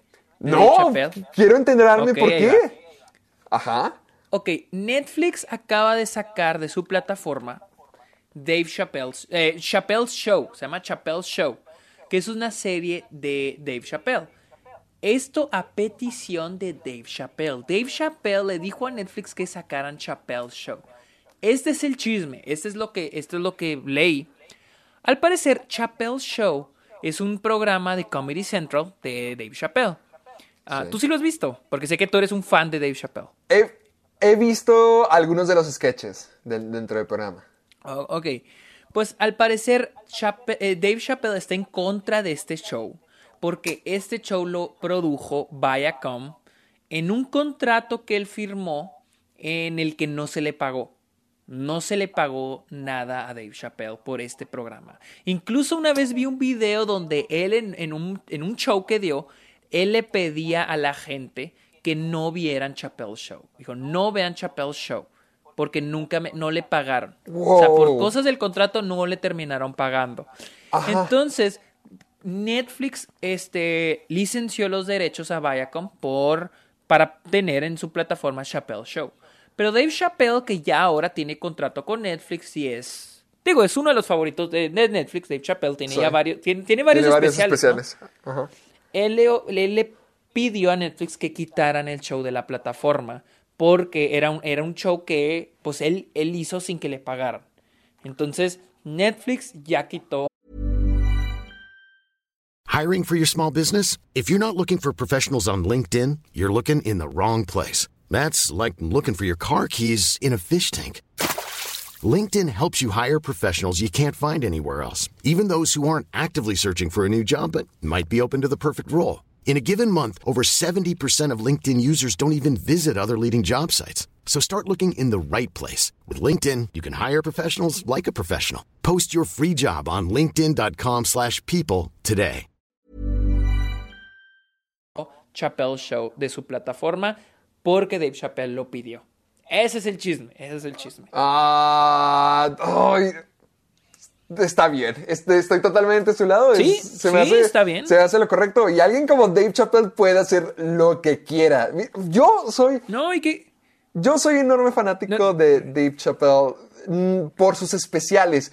Y además son sus especiales de regreso, porque el viejo Dave Chappelle no he tenido tanta oportunidad de verlo. Porque él, para la gente que nunca ha escuchado la historia de Dave Chappelle, él, es para mí mi comediante favorito y además una de las leyendas del stand-up. Él era grandísimo, grandísimo hace años y además lo sigue siendo, pero lo curioso es que desapareció durante 10 años. Simplemente no estaba feliz con cómo se estaban haciendo las cosas en Hollywood, no le gustaba cómo estaba funcionando el negocio y ahora veo que veo las razones de por qué, porque a él le ofrecieron un contrato gigantesco y millonario para continuar con Chappelle Show, pero dijo, Nel, ni madres, claro que no. Y abandonó todo, abandonó su carrera, abandonó, abandonó su programa, abandonó todos los contratos y se fue a África. Se fue a África, hizo su propia granja en, en Ohio, que es donde vive, y él, hace, él ha vivido así básicamente toda su carrera desde entonces. Él toma sus decisiones según lo que él quiere hacer, según lo que le interese hacer, según cuáles sean sus pasiones. Es de esas poca gente dentro de Hollywood y dentro de todo el medio que realmente es tan poderoso, tan grande y tan querido y tan reconocido y tan bueno que ha manejado su carrera de la forma en que él quiere hacerlo. De la forma que él quiere, haciendo lo que él quiere hacer, bajo sus estándares. Él ahorita con el coronavirus ha hecho sus propios shows ahí en su propia granja en Ohio. Entonces él, él se maneja mucho como la persona. Él sabe lo que es, cuán grande e importante es el negocio, tanto como para desaparecer 10 años y regresar y seguir siendo el número uno, que puede, que puede manejarse como quiera. Entonces, que no le hayan pagado por Chappelle Show era algo que yo no estaba consciente y está en todo su derecho de decir, ¿saben qué? Apóyenme, quítenme esta cosa de aquí. Sí. No, y, lo que, o sea, y lo, lo que me impresiona más de que Netflix accedió. O sea, Netflix siendo una gran compañía, o sea, accedió y dijo, ah, Simón, güey, lo vamos a quitar. Eh, eh, es porque, Netflix tiene obviamente Netflix paga un contrato. O sea, Netflix tiene un contrato. ¿Paga un contrato con, él o con, con, Viacom? No, no, no, no, no. Con Viacom, o sea, por los, por, o sea, por los derechos de Chappelle Show, Netflix ha de haber pagado este, los derechos, la licencia de pasar por cierto tiempo Chappelle Show en su plataforma. O sea, e, estos en, e, estos en las plataformas, por ejemplo, Amazon Prime. Amazon Prime cuando iba a tener Borat 2, la nueva película de Borat, pues obviamente licenciaron la primera de Borat para poder tener las dos en su plataforma. La primera no es de Prime, pero obviamente les licenciaron para que la gente pueda ver las dos. Entonces yo me imagino que Netflix licenció Chappelle Show porque dijeron, bueno, tenemos ya mucho contenido de Dave Chappelle, vamos a traer el Chappelle Show. Entonces, pues obviamente Netflix tiene que pagarle a Viacom por esto y ahora ya van a, hagan de cuenta que pagaron Diokis porque ya quitaron el show de su plataforma, pero por tener feliz a, Dave Chappelle. Lo, cual se me, lo, cual se me hace muy sorprendente porque ahí es dinero tirado de Netflix, técnicamente. Eh, sí, puede ser, sí puede ser el caso, pero también creo yo que Dave Chappelle es uno de los consentidos de Netflix porque muchos de sus especiales están ahí.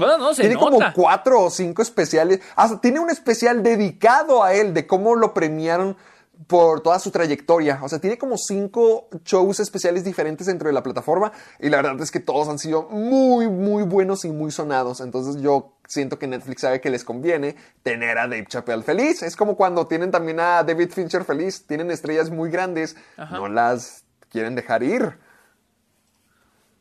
Sí, exactamente, exactamente.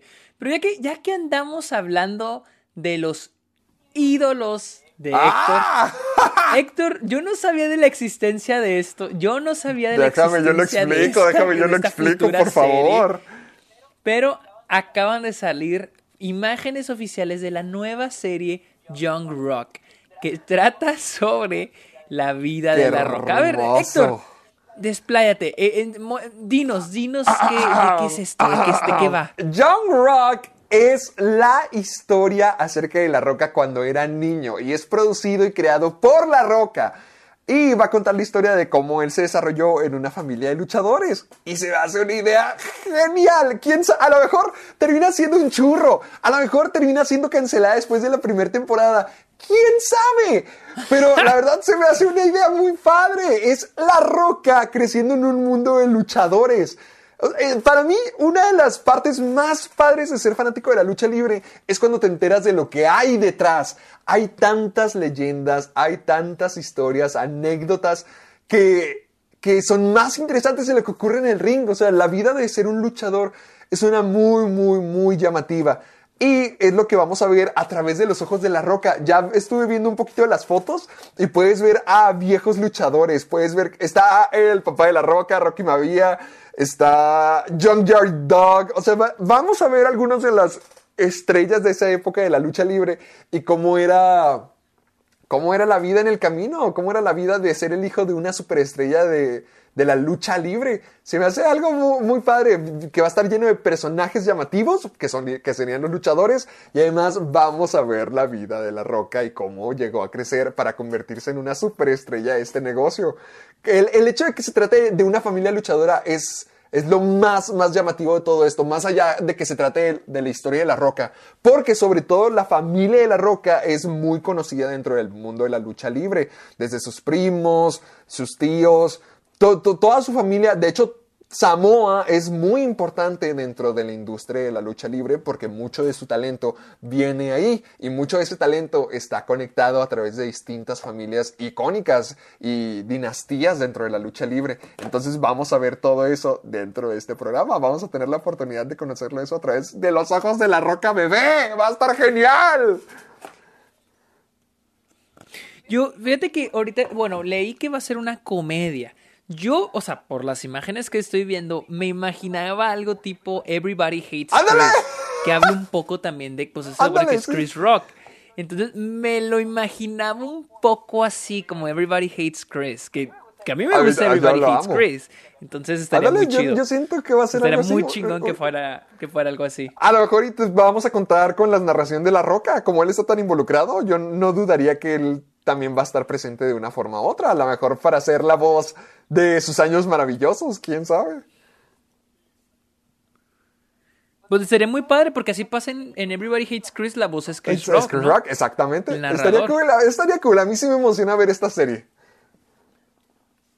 Sí, se suena chida, suena, la verdad sí suena, sí suena chida. Y, y, digo, veo que va a ser una comedia, entonces me imagino que va a estar cotorrona, va a estar sí, además te digo, se presta mucho para el concepto de los luchadores. Y han habido varias series que tratan de, traer el tema de la lucha libre. No sé si te tocó verlo, lo dudo bastante, pero hace unos meses salió el programa de Big Show. ¿Nunca lo viste? No. ¡Uy! Er, era una así de, de, varias cámaras. Era, un, era un sitcom, era un sitcom. Creo que sí oí hablar de él. Ay, no, y que. ¿Y lo llegaste a ver? no lo vi, pero quiero verlo. Ay, siento que está horrible. Yo creo que ya lo cancelaron.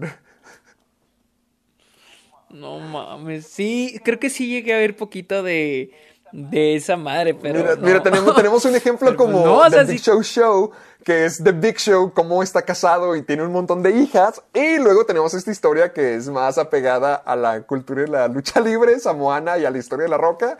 Yo siento que con esto sí le vamos a. Sí le vamos a dar al blanco. Ay, no, pero ya que estamos hablando de series nuevas, este, al parecer, Disney Plus le está apostando mucho, mucho, mucho al contenido latinoamericano. Al parecer, tienen planeado sacar un chingo de contenido original de Latinoamérica.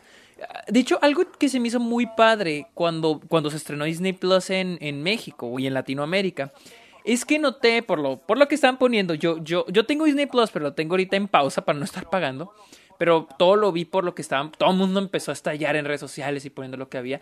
Y noté que había mucho contenido de Latinoamérica, o sea, muchas series que se pasan en Disney Channel de Latinoamérica. Yo dije, wow, o sea, yo no esperaba que las fueran a poner.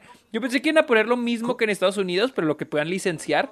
Pero no, pero por ejemplo, en Estados Unidos no encuentras las series de Latinoamérica. ¿Qué te ha tocado ver que tengamos? Por ejemplo, vi, vi que está Déjame checo, pero está una serie que puso Roger, Roger González. Que, que él aparece en esa serie o película, no sé cuál es. Deja ver si. Déjame la busco. Ah, se llama Highway. Highway. robando la robando o rodando la aventura. Este. Y dije, ay, güey, o sea, hay series latinoamericanas en Disney Plus. Sí, Highway rodando la aventura. Déjame te la, te, te la mando por Instagram. Este. Y me sorprendió eso porque yo pensé que solo iban a llegar todo lo americano. Pensé que iba a llegar todo lo americano. Pero al parecer no. También hay series de Disney Channel que se estrenaron en Latinoamérica. Y, que, y, bueno, y que son de Latinoamérica. Y al parecer. Disney Plus, Disney Plus le está apostando mucho a contenido original de Latinoamérica. Al parecer, tienen planeado 70 proyectos 15 de Brasil, 21 de México y 29 de Argentina y 6 de Colombia. Tienen planeado. Y entre ellos está, ah, de aquí viene, Chaparriando. Una, eh, que, que, al parecer ya es una adquisición de Disney Plus de, ¿cómo, de cómo se llama la... De, de, pantalla, que es una plataforma de, de, de streaming creo en México.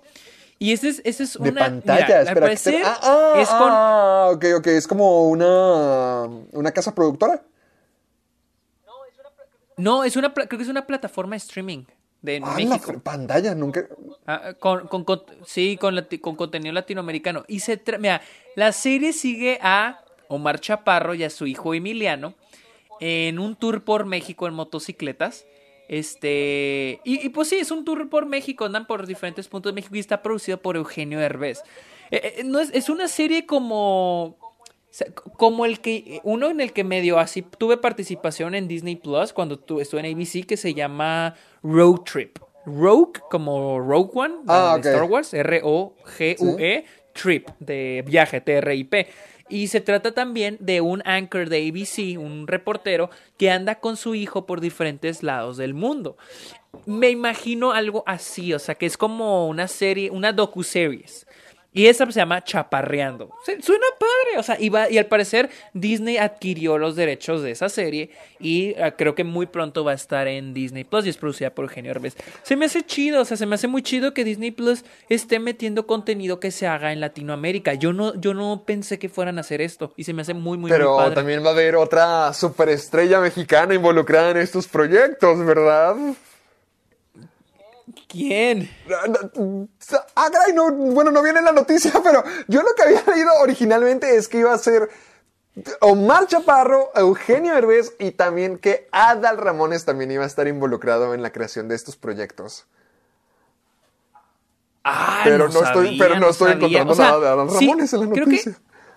O sea, sí creo que sí vi ese rumor en esas páginas que ponen, pero, pero lo de Chaparreando yo lo estoy viendo en Variety, o sea, y, y todavía hay más series, viene la lista aquí, pero quise mencionar esa porque pues nosotros sabemos quién es Omar Chaparro y Eugenio Herbés, y honestamente, ah, independientemente de, lo que, de la opinión que tengan de Omar Chaparro, se, escucha padre, honestamente, se ve padre. O sea, esta es una oportunidad para que, se haga más contenido se conozca México en el mundo. Porque lo que estaba viendo es que va a ser un viaje de motocicletas a través de toda la nación, pero que también los va a ayudar a reconectarse con sus raíces y que y toda la cultura mexicana, todo eso está padre. Y además, yo siempre he recordado que Disney es, eh, siempre le ha dado mucha validez a crear cultura en diferentes, bueno, crear su comunidad en diferentes culturas. Porque, por ejemplo, teníamos nuestro equipo de Disney. Yo cuando veía Zapping Zone y cuando veía Disney Channel teníamos nuestro equipo latino, pero también estaba consciente de que había un equipo en Argentina, en Sudamérica, en, Europa. O sea, había diferentes comunidades Disney, que cada una tenía sus shows, cada una tenía sus conductores que te caían bien. Entonces siempre le han dado un espacio a la multiculturalidad dentro de su forma de hacer contenido. Y pues si nos van a dar una oportunidad a México, a que tengamos contenido original en Disney Plus, pues nadie se puede enojar con eso. El hecho de que nos volten a ver y digan, ¿saben qué? Queremos hacer una producción en México con talento mexicano, pues claro que siempre se va a apreciar. Sí, la verdad se me hace, sí me ha gustado mucho el tipo de contenido que ha estado sacando Disney Plus. La semana pasada, de hecho, le quería poner como noticia, pero como, como salió luego, luego fue al día siguiente, dije, no, ya no cuenta tanto como noticia, pero vale mencionarla que la semana pasada creo que sacaron algo similar como con Beyoncé, pero con Taylor Swift del, del este, del álbum Folklore en Disney Plus. Ah, no sé si era como un concierto o si era un álbum algo, una versión visual del álbum. No sé exactamente qué fue, pero se me hace padre que Disney Plus esté apostando ese tipo de proyectos, o sea, algo un poco ya diferente a lo que se ha visto en plataformas de streaming, o sea, algo ya distinto. Entonces, se me hace padre que Disney Plus esté haciendo eso, que esté ofreciendo ese tipo de material. Obviamente, no todo el mundo va a ver el, el álbum de Taylor Swift, o no todo el mundo va a ponerse a ver el de Beyoncé. Black, Black is King, creo que se llama, el de Beyoncé. Pero está chido tener ese tipo de, contenido en la plataforma. A mí, honestamente, se me hace muy padre. Y ahora con esto que le apuesten a series hechas en Latinoamérica, se me hace muy, muy chido. Ah, ah, perfecto. Quiero, quiero ver esos programas y además quiero que Adam Ramones esté en uno de ellos. Yo quiero ver mi producción de Adam Ramones en Disney Plus. Es, otro ídolo tuyo, ¿qué? ¿Qué? ¿Eso, ¿Es otro ídolo tuyo o qué? Ah, Ramones sí lo es. Ah, bueno, no, no lo sabía. No, aquí, aquí en este episodio puros ídolos. Este, este episodio fue dedicado totalmente para mí. Puras noticias bonitas a mi vida. Para Héctor. Pero bueno, como ya es tradición aquí, en el, casi como el tema Johnny Depp, aquí vamos a hablar de ahora de. Ya lleva como cuatro semanas seguidas, entonces creo que. Sí, este va con todo, pero bueno, Aquí al parecer no es tanto lo que dijo él, pero lo que dijeron de él. Brad Pitt y el director, este Soderbergh, hablaron de cómo es ver películas con David, Fincher. ¿Qué se siente sentirse a ver, a ver películas con Es una chinga.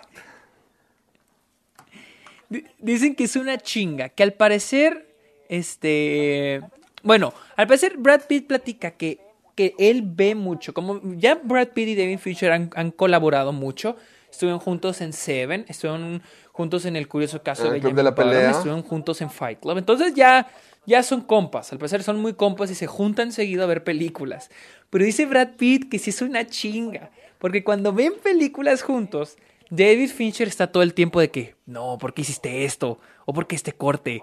¿O por qué, por qué pusiste esa cosa así? No, no, por la K. No, ¿por qué hiciste eso? Y que Brad Pitt dice, no mames, güey, ya cállate. o sea, deja ver la puta película, cabrón. Entonces dice que es una chinga. Y, y, el director este, Steven Soderbergh, que también al parecer es muy, muy, muy amigo de, de David Fincher, dice que una vez lo invitó a la, a la, al cuarto de edición de Panic Room, donde sale de Judy Foster y Kristen Stewart. Y que dice que se tuvo que ir, o sea, dice que se tuvo que ir, dijo. dijo, David tenía un, un, láser de esos que con los que apuntas en el pizarrón. Y, y que estaba apuntando en la sección de arriba de la pantalla, diciendo, ese, ese pequeño, ese cuarto ahí del frame está muy brillante, está muy brillante. Este, y que Soderbergh, o sea, fue tanto la exageración en la edición, decía Soderbergh, que tuvo que salirse. O sea, dijo, tuve que salirme de la habitación, tuve que salir, a, o sea, tuve que ir afuera, tomar un respiro, porque pensé, oh my god, dice, oh Dios, ver eso todo el tiempo en cada momento de la película, dijo, yo no podría así, yo no podría, dice que es una, era una chinga, que es muy meticuloso. Y Qué horrible ser David fíjate Fincher. que sí noté eso. No, qué horrible estar ahí con David Fincher. Imagínate ser su equipo de editores. O sea, imagínate que no, no, no, corta eso, quita esto, pon esto, no, no, no me gusta esto, quita el otro. Y, por ejemplo, Big Mank, y, y, creo que antes no lo había notado más, porque ahora que yo edito mis cortos ya lo noto más. Pero sí se nota en la edición. La edición es. ¡Wow! La edición está hermosa en Mank. Y se nota demasiado que es muy meticuloso, es muy así, como que los cortes tienen que ser perfectos. Y los cortes, o sea, con cortes perfectos me refiero a que los cortes son en el momento indicado, donde debe de ser. Y por ejemplo, hay una escena en Mank, la van a recordar cuando se las describa, hay una escena donde hay una fiesta en una habitación gigante y hay muchas personas y hay una conversación con todos, casi todos en la fiesta. Entonces, la habitación está gigante y luego, pues, la conversación es en la habitación, ¿no? Y pues cuando habla a alguien, pues, habla a alguien y lo reacciona, así. La escena está súper bien editada. O sea, los cortes están en el momento indicado. O sea, dije que no mames, o sea, qué chinga hacer esta escena porque son fácil unos 10 personajes hablando al mismo tiempo, este, todos en una misma conversación. Y luego es como que corte reacción de este, corte eh, lo que dijo esta persona, corte lo que dijo esta persona, vemos su cara como la dijo, corte reacción de esta otra persona, lo que dijo este personaje, así, güey. Pero cuando puse atención a los cortes dije que no mames, o sea lo está muy bien editado, pero también digo, ha de haber sido una chinga editar esta escena, una putiza, grabar de que a cada personaje, grabar, no solo a cada personaje, sino por ejemplo cada toma, cada frame, de que no, por ejemplo aquí son tres personajes juntos, ahora acá solo este personaje, ahora esta, ahora el mismo personaje pero close-up. Y luego como Fincher, al parecer por lo que suena ahí, es de que es un güey que le gusta estar grave y grave y grave, toma tras toma tras toma. Digo, a ver si una putiza esa escena. Y, cuando lo ves, no es una escena así, estilo. Así, escena de acción gigante, explosiones, no. O sea, es una. Literal, es una conversación con. Con 10 o más personas al mismo tiempo, todos hablando del mismo, tiempo, al, mismo tiempo y del mismo tema. Y dije, no mames, qué putiza, pero sí se nota que ha ser muy meticuloso el David Fincher. Ahorita que sabemos todo eso, me pregunto cómo será ver películas con los demás directores. O sea, no ver, no ser parte de sus películas, sino cuál será su proceso para ver películas. A mí siempre me gusta, me fascina saber un poquito de ese lado fanático de ellos. Por ejemplo, creo que fuiste tú quien me dijo que Edgar Wright se da como una doble función diaria de películas. Ah, sí, sí, sí, estaba anunciando de que no, pues a estas horas voy a ver estas dos películas. Sí, o sea, ¿cuáles serán esos, hábitos? ¿Cómo, será? Por ejemplo, que Tarantino le encanta, que creo compró un cine porno y lo remodeló para que fuera un nuevo cine de su época, de los 70. Sí, sí, sí, el cine. Ay, no me acuerdo cómo se llama. Pero sí, sí, sí, es un cine, cine normal, o sea. Pero él también creo que tiene su propio cine en su mansión o, en su casa. Donde ok, a este Martínez Scorsese, lo que hemos dicho todos estos programas de que él se dedica a salvar las películas que bajo otro contexto a lo mejor hubieran desaparecido para siempre. O sea, ¿cuáles serán esos hábitos de la gente que tanto admiramos, de los directores que tanto queremos al ver películas? Al menos ya sabemos que David Fincher ha de ser una pesadilla ver una película con él. Sí, sí, sí, sí, por lo que suena a ser una pesadilla. Pero por ejemplo me pregunto, ¿de qué será fanático? ¿Qué le gustará? Porque nunca he oído, ajá, porque nunca he oído, este pues sí, de que, de que sea fan, de qué películas o qué directores de antes o cuáles lo inspiraron. bueno, al menos yo no lo, he, no, lo he investigado tanto. Chansey sí lo ha dicho, pero yo no lo he, yo no he investigado mucho sobre eso de David Fincher. Pero. Estoy buscando. Pero sí me da curiosidad. Ah, mira. Estoy viendo que Rebelde sin causa fue una de las películas que más inspiraron Club de la Pelea para él. Oh, ok, ok, ok, ok. Wow. La de, la de James, Dean. También mm, que cuenta que Jaws, la de tiburón, ha sido una de sus mayores influencias, porque siempre ha sido fanático del suspenso intenso. Oh, wow. yo no esperaba eso, ¿eh? que The King of Comedy también ha sido parte de su, de su historia. Es lo que, ¿ves? Es lo que te digo, o sea, están como que, y lo no es como que un solo tipo, son varios tipos así, bien random de, de, película, de varios Por ejemplo, David Fincher también, que le gusta mucho la, la estética noir y así como que humosa de Blade Runner. O sea, también está bien distinto. Ah, creo que eso, creo que eso sí lo había leído. Creo que sí había leído eso. Y al menos aquí en la lista que estoy leyendo, la número uno, la influencia número uno que él tiene es la de Rear Window. Oh, ok, ok, ok, ok, ok. Fíjate que esta vez que tomé mi clase de, uh, de Hitchcock, en, sí, sí, ah, o sea, ya que antes no me ponía a analizar a Hitchcock, o sea, solo veía sus películas y me salen entretenidas, me salen chidas. Pero ya que lo analizo, sí hay mucho de David Fincher ahí. O bueno, más bien en David Fincher hay mucho de Hitchcock. Sí, como que todo lo... Eh, en la fotografía, en la edición. sí, el poder llegar a crear ese sentimiento de, de, intensidad, de penumbra, de suspenso, como que también le, le gustaba mucho eso como que lo inspiró demasiado. Sí, nice, Sí, o sea, como, como dices, me da mucha curiosidad así cada director que lo habrá inspirado, porque obviamente a ti te inspiró, te inspiran ciertos directores o ciertas películas, a mí también. Entonces, pues, yo creo que al menos todos los que trabajan en la industria deben de tener así un favorito. ¿Cuáles serán? O, ciertas películas que les gustan. ajá, me da curiosidad saberlas. Ahora me da curiosidad saber otra lista de películas.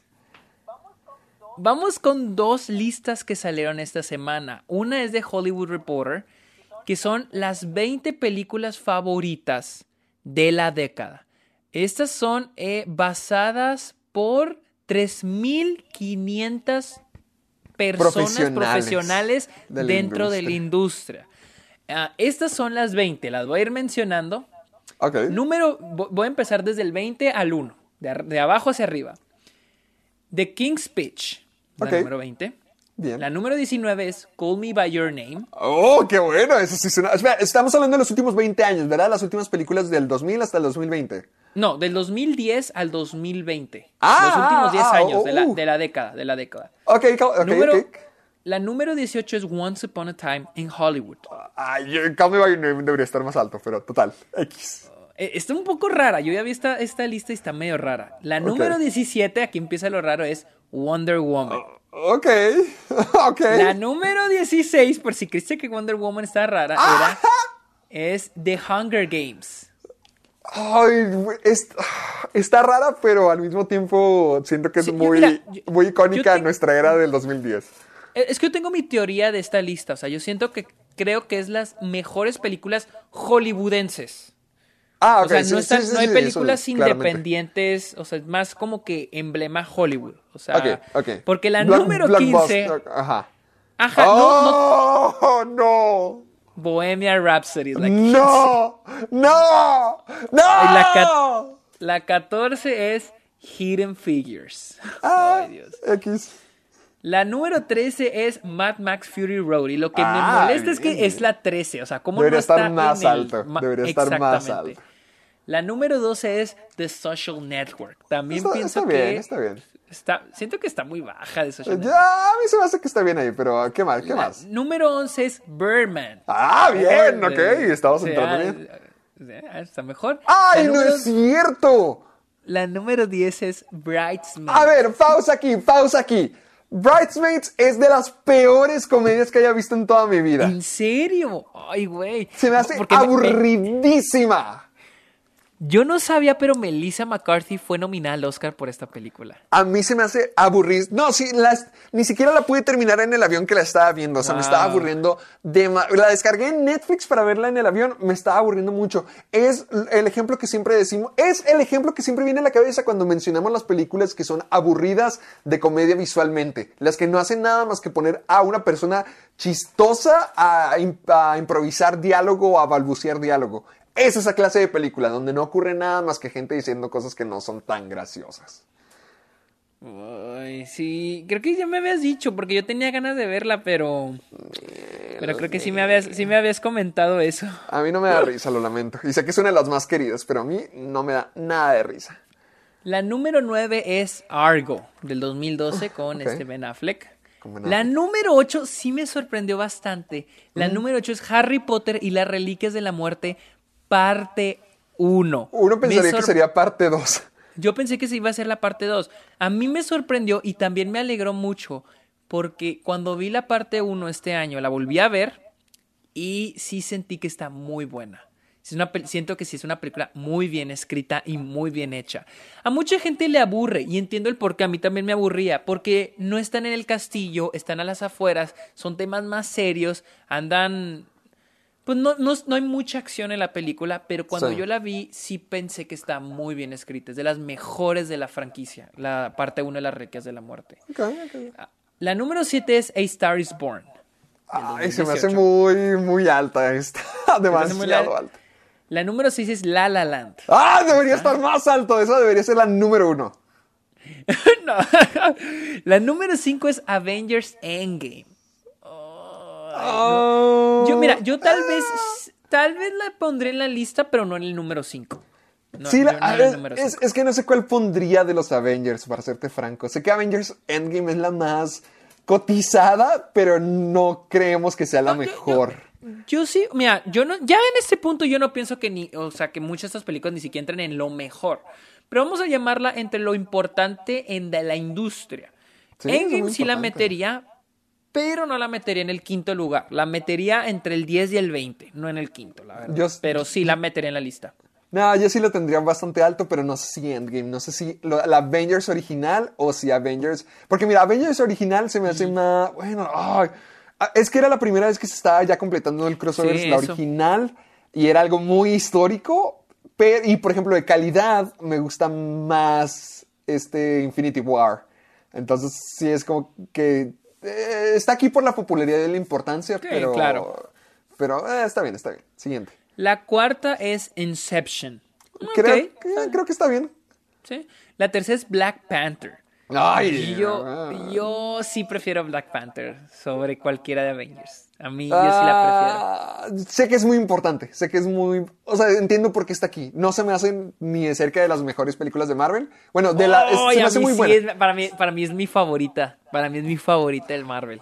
Para mí es un sólido 8.4. Para mí es un sólido 8.4. Ah, no, o sea, para, para, mí también. Para mí es un 8. O sea, pero pues sigue siendo, es mi favorita de Marvel, para mí es un 8. A mí me gustan más, pero, pero entiendo el resultado que dio en toda la cultura afroamericana cuando salió, de cómo se convirtió en una de las películas más importantes. Y, y, como película a mí sí me gusta, se me hace muy buena película, la verdad. Lo, el único pero que le tengo es a los efectos especiales. Sí, es que aparecen de Spider-Man 3, sí. Sí. La número 2 es 12 Years a Slave, 12 años de esclavo, que ah, ganó el Oscar en el 2014. Y la número 1 que creo que es de las pocas que son ah. independientes, es Get Out. Sí tiene sentido, sí tiene, sí tiene, sentido. Sí, sí, la verdad no, no tengo, no sé si en este orden las pondría, pero no se me hace tan mal la lista, solo con excepciones, por ejemplo, como Bridesmaids. No la he visto, pero no sé si debería estar aquí. Uh, tampoco de, pondré Hidden Figures, este, ni Bohemian Rhapsody, y Bohemian Rhapsody, ni The Hunger Games. Hunger Games yo sí la pondría, pero Wonder Woman no. Wonder Woman no, yo, no. yo pondría Wonder Woman, pero no a The Hunger Games. Hasta Once Upon a Time in Hollywood creo que tampoco. Ah, no, yo sí, Once Upon a Time in Hollywood creo que sí la dejaría creo que ha tenido más impacto que incluso Django y, y The Hateful Eight. o The, King's Speech. No sé, estoy tratando de pensar en el impacto que ha tenido y no sé si ha sido uno grande. Yo, yo The Hunger Games no siento que haya tenido tanto impacto. Ah, creo, que, creo que de todas las que están aquí, creo que The Hunger Games es la que menos impacto ha tenido. Pero yo siento que sí es parte muy importante de nuestra historia del año 2010 hasta la fecha. Sí es muy importante toda la franquicia de los Juegos del Hambre. No sé. Pues toda la franquicia de, libros adolescentes, o sea, era, era algo muy importante. Era la fecha donde estábamos sacando pues Divergentes bajo la misma estrella. Toda esa clase de adaptaciones y The Hunger Games era la reina de todas. Pues sí, pero el último terminó en nada. O sea, el último todo terminó en fracaso. No en Hunger Games, pero en ese estilo de película. Eh, sí, pero es parte de la historia. No porque haya sido fracaso significa que no sea importante. The Hunger Games, mm. junto con Harry Potter, impulsaron mucho esa imagen de adaptación. Libros adolescentes, libros adolescentes. ¿Qué, qué, qué películas agregarías? Agregaría, shit. Es que es más fácil quitar. ¿Qué agregaría? Yo, por ejemplo, agregaría Moonlight. Moonlight sería una película que yo agregaría, la verdad. También. Tal vez Parasite. Parasite, yo siento que sí. Yo siento que, por ejemplo, Roma tiene más espacio aquí que Hidden Figures.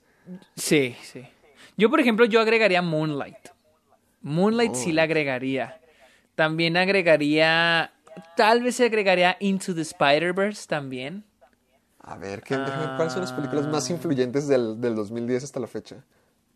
Em, ¿Qué más? The Act of Killing nunca la he visto. estoy viendo qué otras... yo también estoy buscando... 50 ah, Best Movies. Tal vez Ex Máquina también. Holy Motors también. Ah, Hair. Yo, yo pondría Hair. Tal vez, sí, tal vez Her. Yo pondría Holy Motors. Holy Motors sí la agregaría. Uh, Ex Máquina también la podría agregar. ¿Qué más?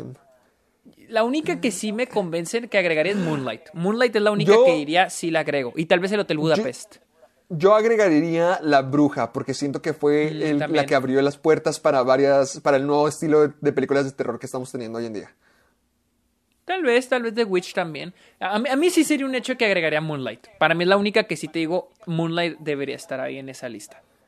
Estoy, estoy viendo una película, las 50 películas más influyentes de los 2000. Y varias de esas películas, varias de las películas que salen en la lista que acabamos de leer están aquí hasta el final de las 50 de Rolling Stone. Pero estoy viendo que otras más. Ah, El Gran Hotel Budapest, Zero Dark Theory. Sale Spring Breakers también. Cold War. Mm, tal vez Spring Breakers fue, fue la primera película de 24. Y hay que reconocer que 24 tuvo gran influencia en la década tal vez Spring Breakers. Pero yo siento que sería Moonlight, porque Moonlight es la película de 24 que ganó el Oscar a Mejor Película, entonces siento que simboliza mejor eso. Digo, para mí es Moonlight. Moonlight sería una película que yo, ¿qué, yo ¿qué más? Aparte de Moonlight, ¿qué más meterías? Aparte de Moonlight. Es que es la única película que estoy convencido que debería estar en esa lista. Tal vez el Gran Hotel Budapest. yo digo eh, que tal vez Blade Runner 2049. Roma Parasite.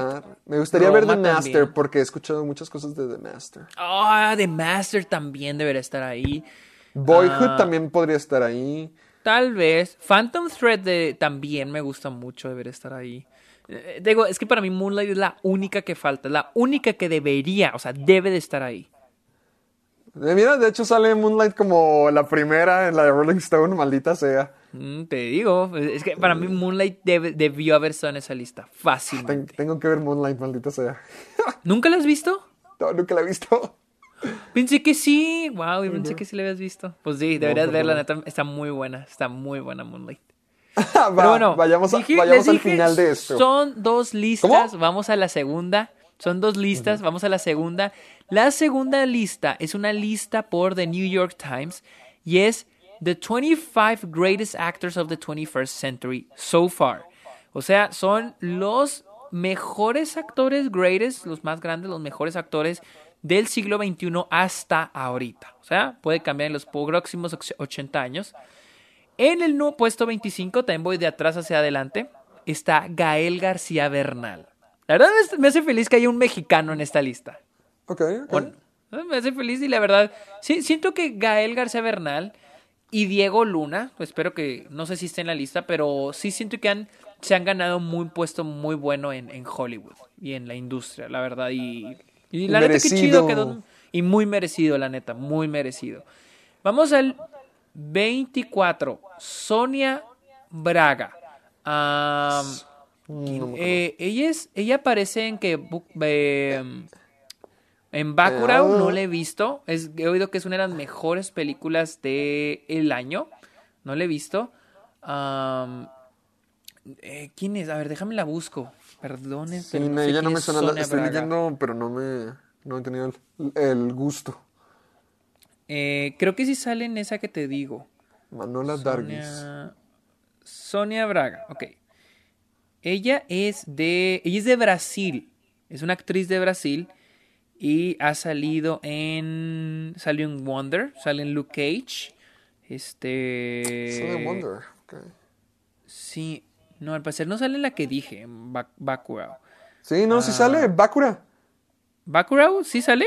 Aquí la mencionan en el artículo. Oh. Sí, pero no me, no me. Estoy en su filmografía en IMDb, no me aparece, o sea. Estoy, estoy un poco confundido, estoy un poco confundido, pero bueno, número 24, Sonia Braga. Número 23, Marshall ah, Ali. claro. Lo que sí me sorprende es que sea el número 23. Deben de tener otros 22 muy buenos, pero yo honestamente no se me ocurre. Yo siento que Marshall Ali debería estar más, más arriba. Más arriba, la verdad. Número 22, ah, Melissa McCarthy.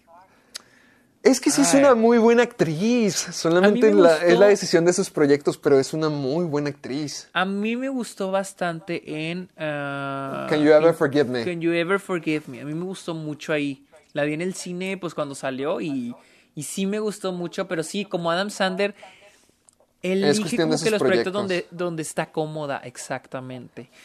Uh, tal vez, ok, vamos a decir que sí, se lo merece. Número 21, Catherine Deneuve. Um, Ella sale en Persepolis. Yo no, ah, tampoco. Sí, es lo que estoy viendo. Eh, a ver, déjame busco en IMDb qué más has leído. Eh, Catherine Devenue. Sale. E, ella es de. Ella es de Francia. Ah, oh, sale en un flick. Oh, wow. No sabía. Al parecer ha salido en más que nada películas francesas. No veo. Este. Sí, la que más suena, creo que más reconocible la, tiene que ser la de, eh, Persepolis. Ok, ok. Vamos a la 20, A la 20. Rob Morgan. Él salió en Mudbound, Monster and Men, The Last Black Man in San Francisco. Ah, y Just, Mercy, la nueva película de este Michael B. Jordan. Oh, wow, ok. No, yo no lo vi. Yo de todas estas solo he visto Last Black Man in San Francisco, las cuatro que mencionan aquí. Este. no, recuerdo qué personaje sale. Uh, pero parece es uno de los, de los que aquí New York Times pone. Número 19, West Studi. Uy, puros que no conozco. Diablos, sí, es lo que estoy viendo. Como él aparece en The New World del 2005 y en Avatar. Uh, ¿Es este Native American él? West Studi. Porque hace poco yo me estaba preguntando qué actores y mm. actrices nativos hay? Porque sé que, por ejemplo, aquí hay uno. Uh, Taika Waititi es nativo, o sea, es este indian de, de allá de Nueva Zelanda. eh, oh, ok, sí, creo que sí es nativo, este, es de Oklahoma y ah, salió en Heat, salió en um, The Last of the Mohicans, salió ah. en, oh, en Soul. En Soul ah, aparece. ¿quién, es en Soul? Es, uno de los Jerrys. Ah, ya. Se ha salido en bastantes películas, se ha salido en algunas películas. Yo no sabía, wow, o sea, qué, qué, padre que, o sea, que haya... Tanta variedad de actores. Native Americans, o sea, sí sabía que debía haber, pero no, no, o sea, yo no conocía. El número 18 es Willem Dafoe. O sea, sin ah, duda yo siento que es... Este sí, este sí, este sí lo conocemos. Que salió en Shadow of the Vampire, The Florida Project, At Eternity's Gate. En El Faro. Una de las mejores actuaciones que haya visto, las del Faro. Sí, excelente. También, eh, número 17, Alfred Woodard. Esta actriz aparece en 12 Years a Slave y mm. Clemency. No, no, no sé dónde más la he visto, déjame la busco. Hay bastantes actores que no y actrices que no que no que no reconocemos. Solo reconocemos a los típicos actores blancos. Alfred. Alfred. Qué woke suenas.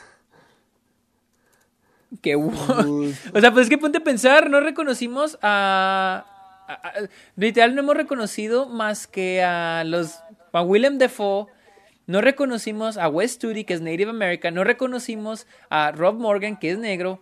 Eh, bueno, reconocimos a Catherine Devenue, pero pues es una mujer, no la reconocimos. a Melissa McCarthy sí, a Marshall Lee sí, a, Sonia Braga, latina, sí la reconozco y no me había dado cuenta de que sale en sale en Civil War y también sale en Luke Cage. De hecho es la mala en ah, Luke Cage. ya de ahí es donde creo que la reconocemos. O sea, o sea, literal, no hemos reconocido, o sea, a los actores y actrices que no hemos reconocido son minorías, literal a ver, todavía no se acaba esta lista, todavía no se acaba. Número 16, Kim Min He. ¿Has pues, oído hablar de ella? ¿Es asiática? de mal en peor. A ver. Ah, es lo que te digo. O sea, ella aparece en The Handmaiden. He oído que está muy buena. Creo que Luisa la vio. Está he oído que está bastante buena de Park Chan-wook y está en Amazon Prime. La quiero ver y ella aparece ahí. Te digo, ahí está, otra persona de color que no reconocemos. Ahí está. Sí, pero también eso no es otro tipo de cine. No es otro tipo de cine, es una película, sí es una película muy popular de Amazon Prime. ¿Mandé? Son todas películas americanas. Pero, pero ¿qué te refieres con otro tipo de cine? Sí, o sea, de otro, por ejemplo, el cine coreano, el cine, o sea, del cine francés, hay distintos tipos de cultura en el cine. Sí, pero de todos modos, este, ah, sí, pero no todo, o sea, de todos modos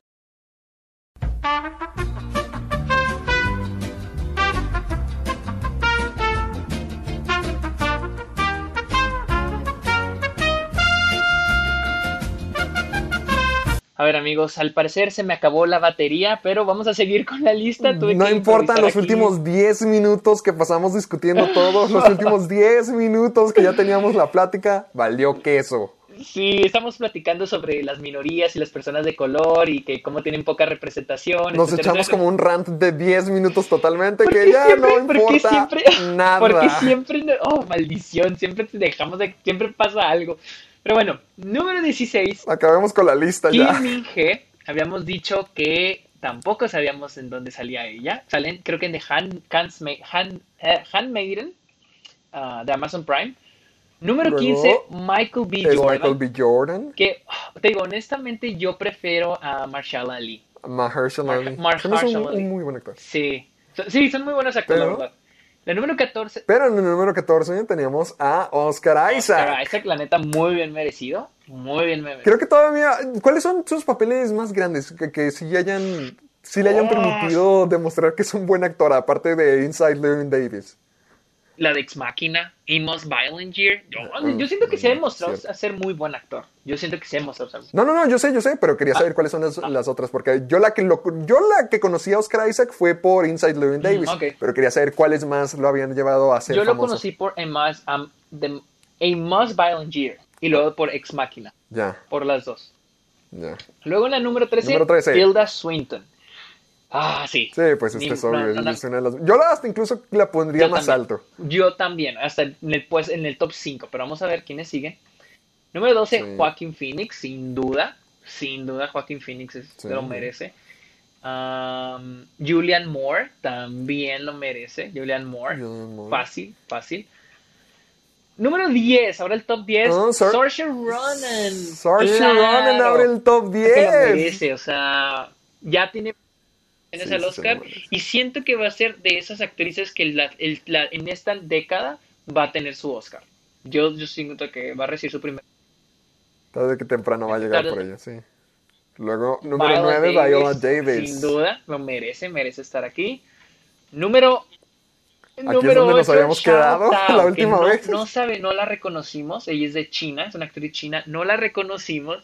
Y era lo que le decía a Héctor, es que no estamos reconociendo a, pues, o sea, no reconocemos, a, o sea, reconocemos a los típicos gringos, o sea, los típicos gringos, y las personas que no hemos reconocido son personas de color. pero yo lo que le decía a Sergio es que lo reconocemos por la educación, porque no hay, no es, es, una costumbre tener cine de diferentes lados del mundo, lo más cercano que importamos es cine americano, porque es lo que tenemos enseguida, pero para que una película coreana, china, italiana, todo, para que todo eso llegue hasta acá, tiene que ser una que tengan la seguridad que va a pegar, o sea, simplemente por distribución, por temas de distribución. O sea, no se tiene la, la conciencia ni la educación de educar a la gente de diferentes cines, sino. es que se perdieron una, una, una, discusión que ya casi yo creo que fue más puro malentendido, porque al último concluimos de que sí, que era la educación, o sea.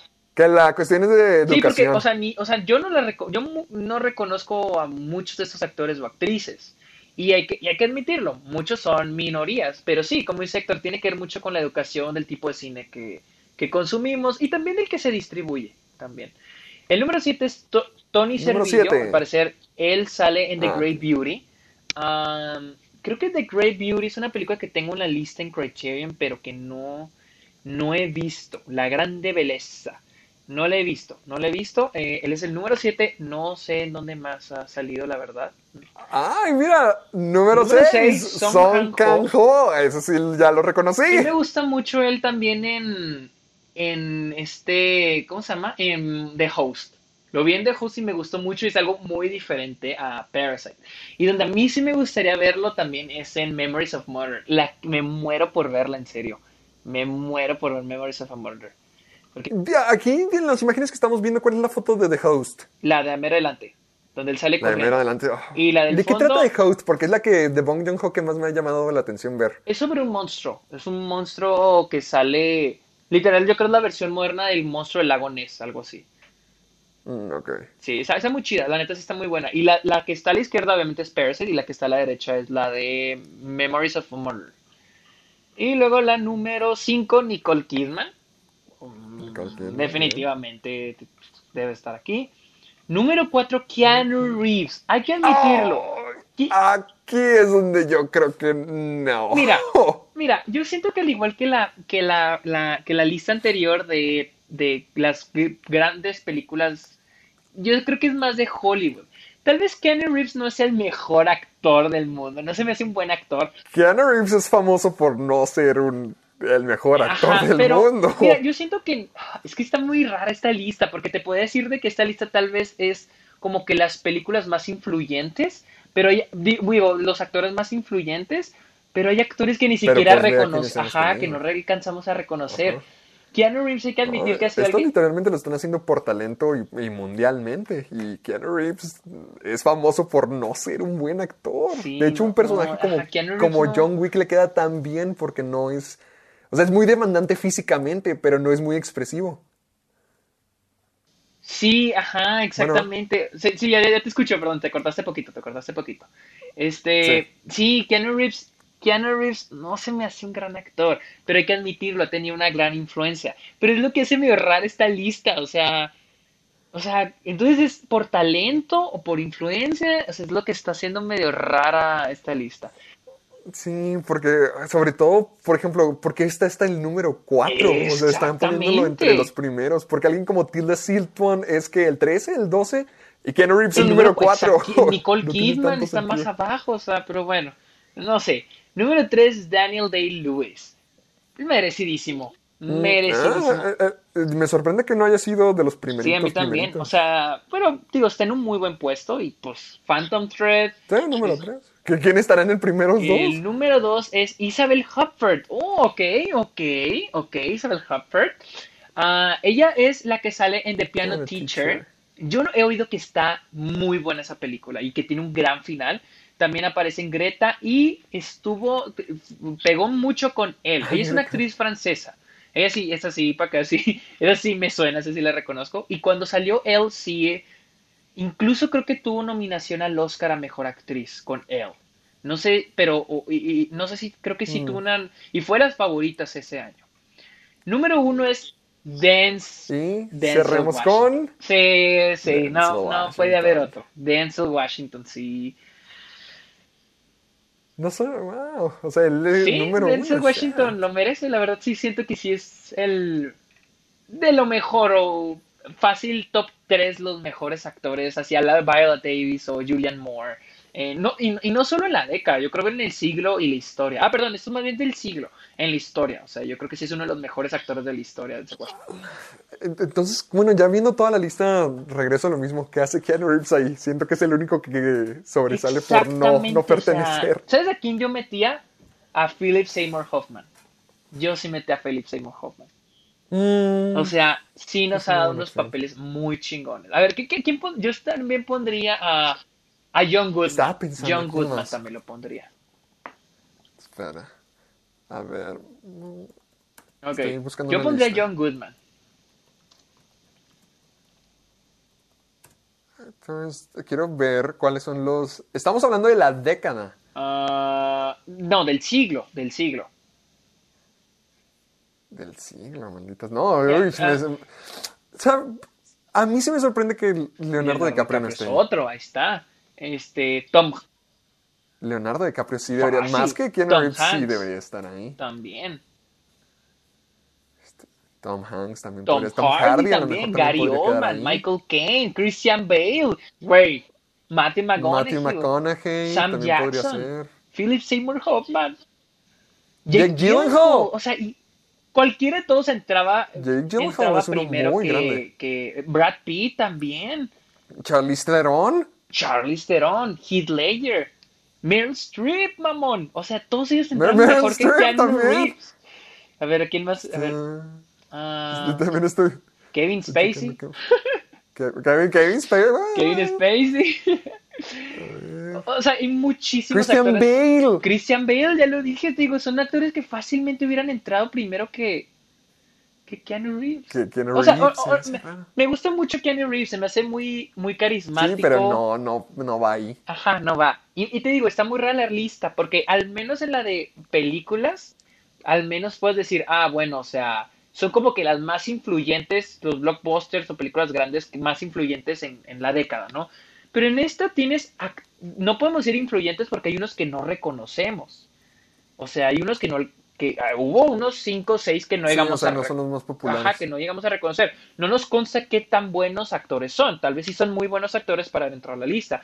Pero entonces cuando dices, bueno, o sea, entonces qué tan fluyentes son, pero tienes estos actores. Entonces, qué tan buen actor es, pero tienes a Keanu Reeves. Entonces, sí está rara la lista. Pero y, También esta Natalie Portman pudo haber sido Natalie una buena. Portman es otra. O sea, hay un montón. Paul Dano, por ejemplo. Hay, hay siento que hay un montón de. Bradley Cooper, güey. Bradley Cooper. O sea, hay un chingo. Florence Pugh también es bastante buena. Si ya estamos hablando de Saoirse Ronan, también Florence Pugh se merece estar en la discusión. Sí, o sea, hay un montón, güey. Metieron a Keanu Reeves. O sea, bueno. Rooney Mara. Rooney Mara. ¿Qué? Güey, ahí están chingos que estamos mencionando que mejores que Keanu Reeves. Sí, está, está curiosita esa lista. Se nota que ya no podemos confiar en nadie. No confiar en nadie, pero pero bueno, y esas fueron nuestras sugerencias. Hay un chorro de sugerencias que pueden fácilmente sustituir a, a Keanu Reeves. O sea, todavía diría, o sea, es más, hasta Adam Sandler lo metería.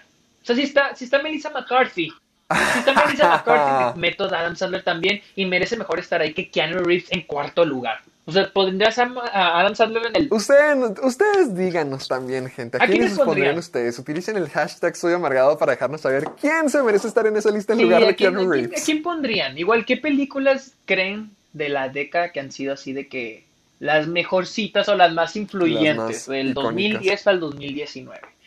Ah, pero bueno. Yo creo que ya, ¿listo? Listo.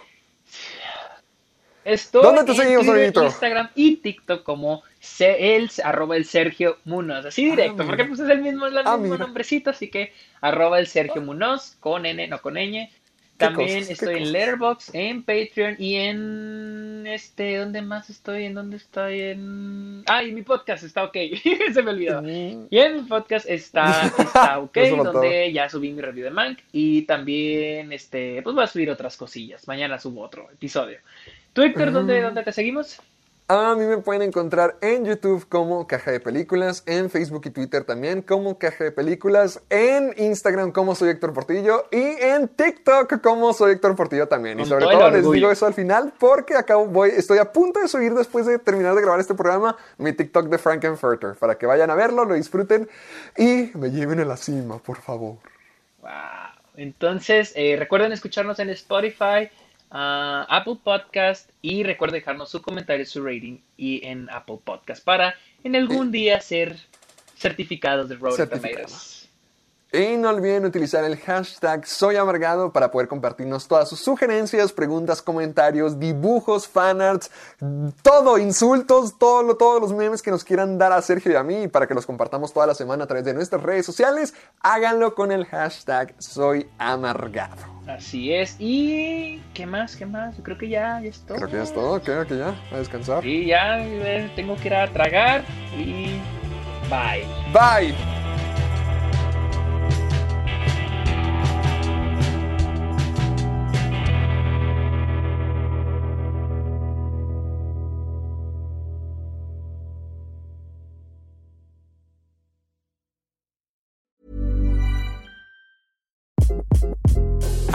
This is Craig Robinson from Ways to Win, and support for this podcast comes from Invesco QQQ. Invesco QQQ is proud to sponsor this episode and even prouder to provide access to innovation for the last 25 years. Basketball has had innovations over the years, too. We're seeing the game played in new ways every day. Learn more at Invesco.com slash QQQ. Let's rethink possibility. Invesco Distributors, Inc.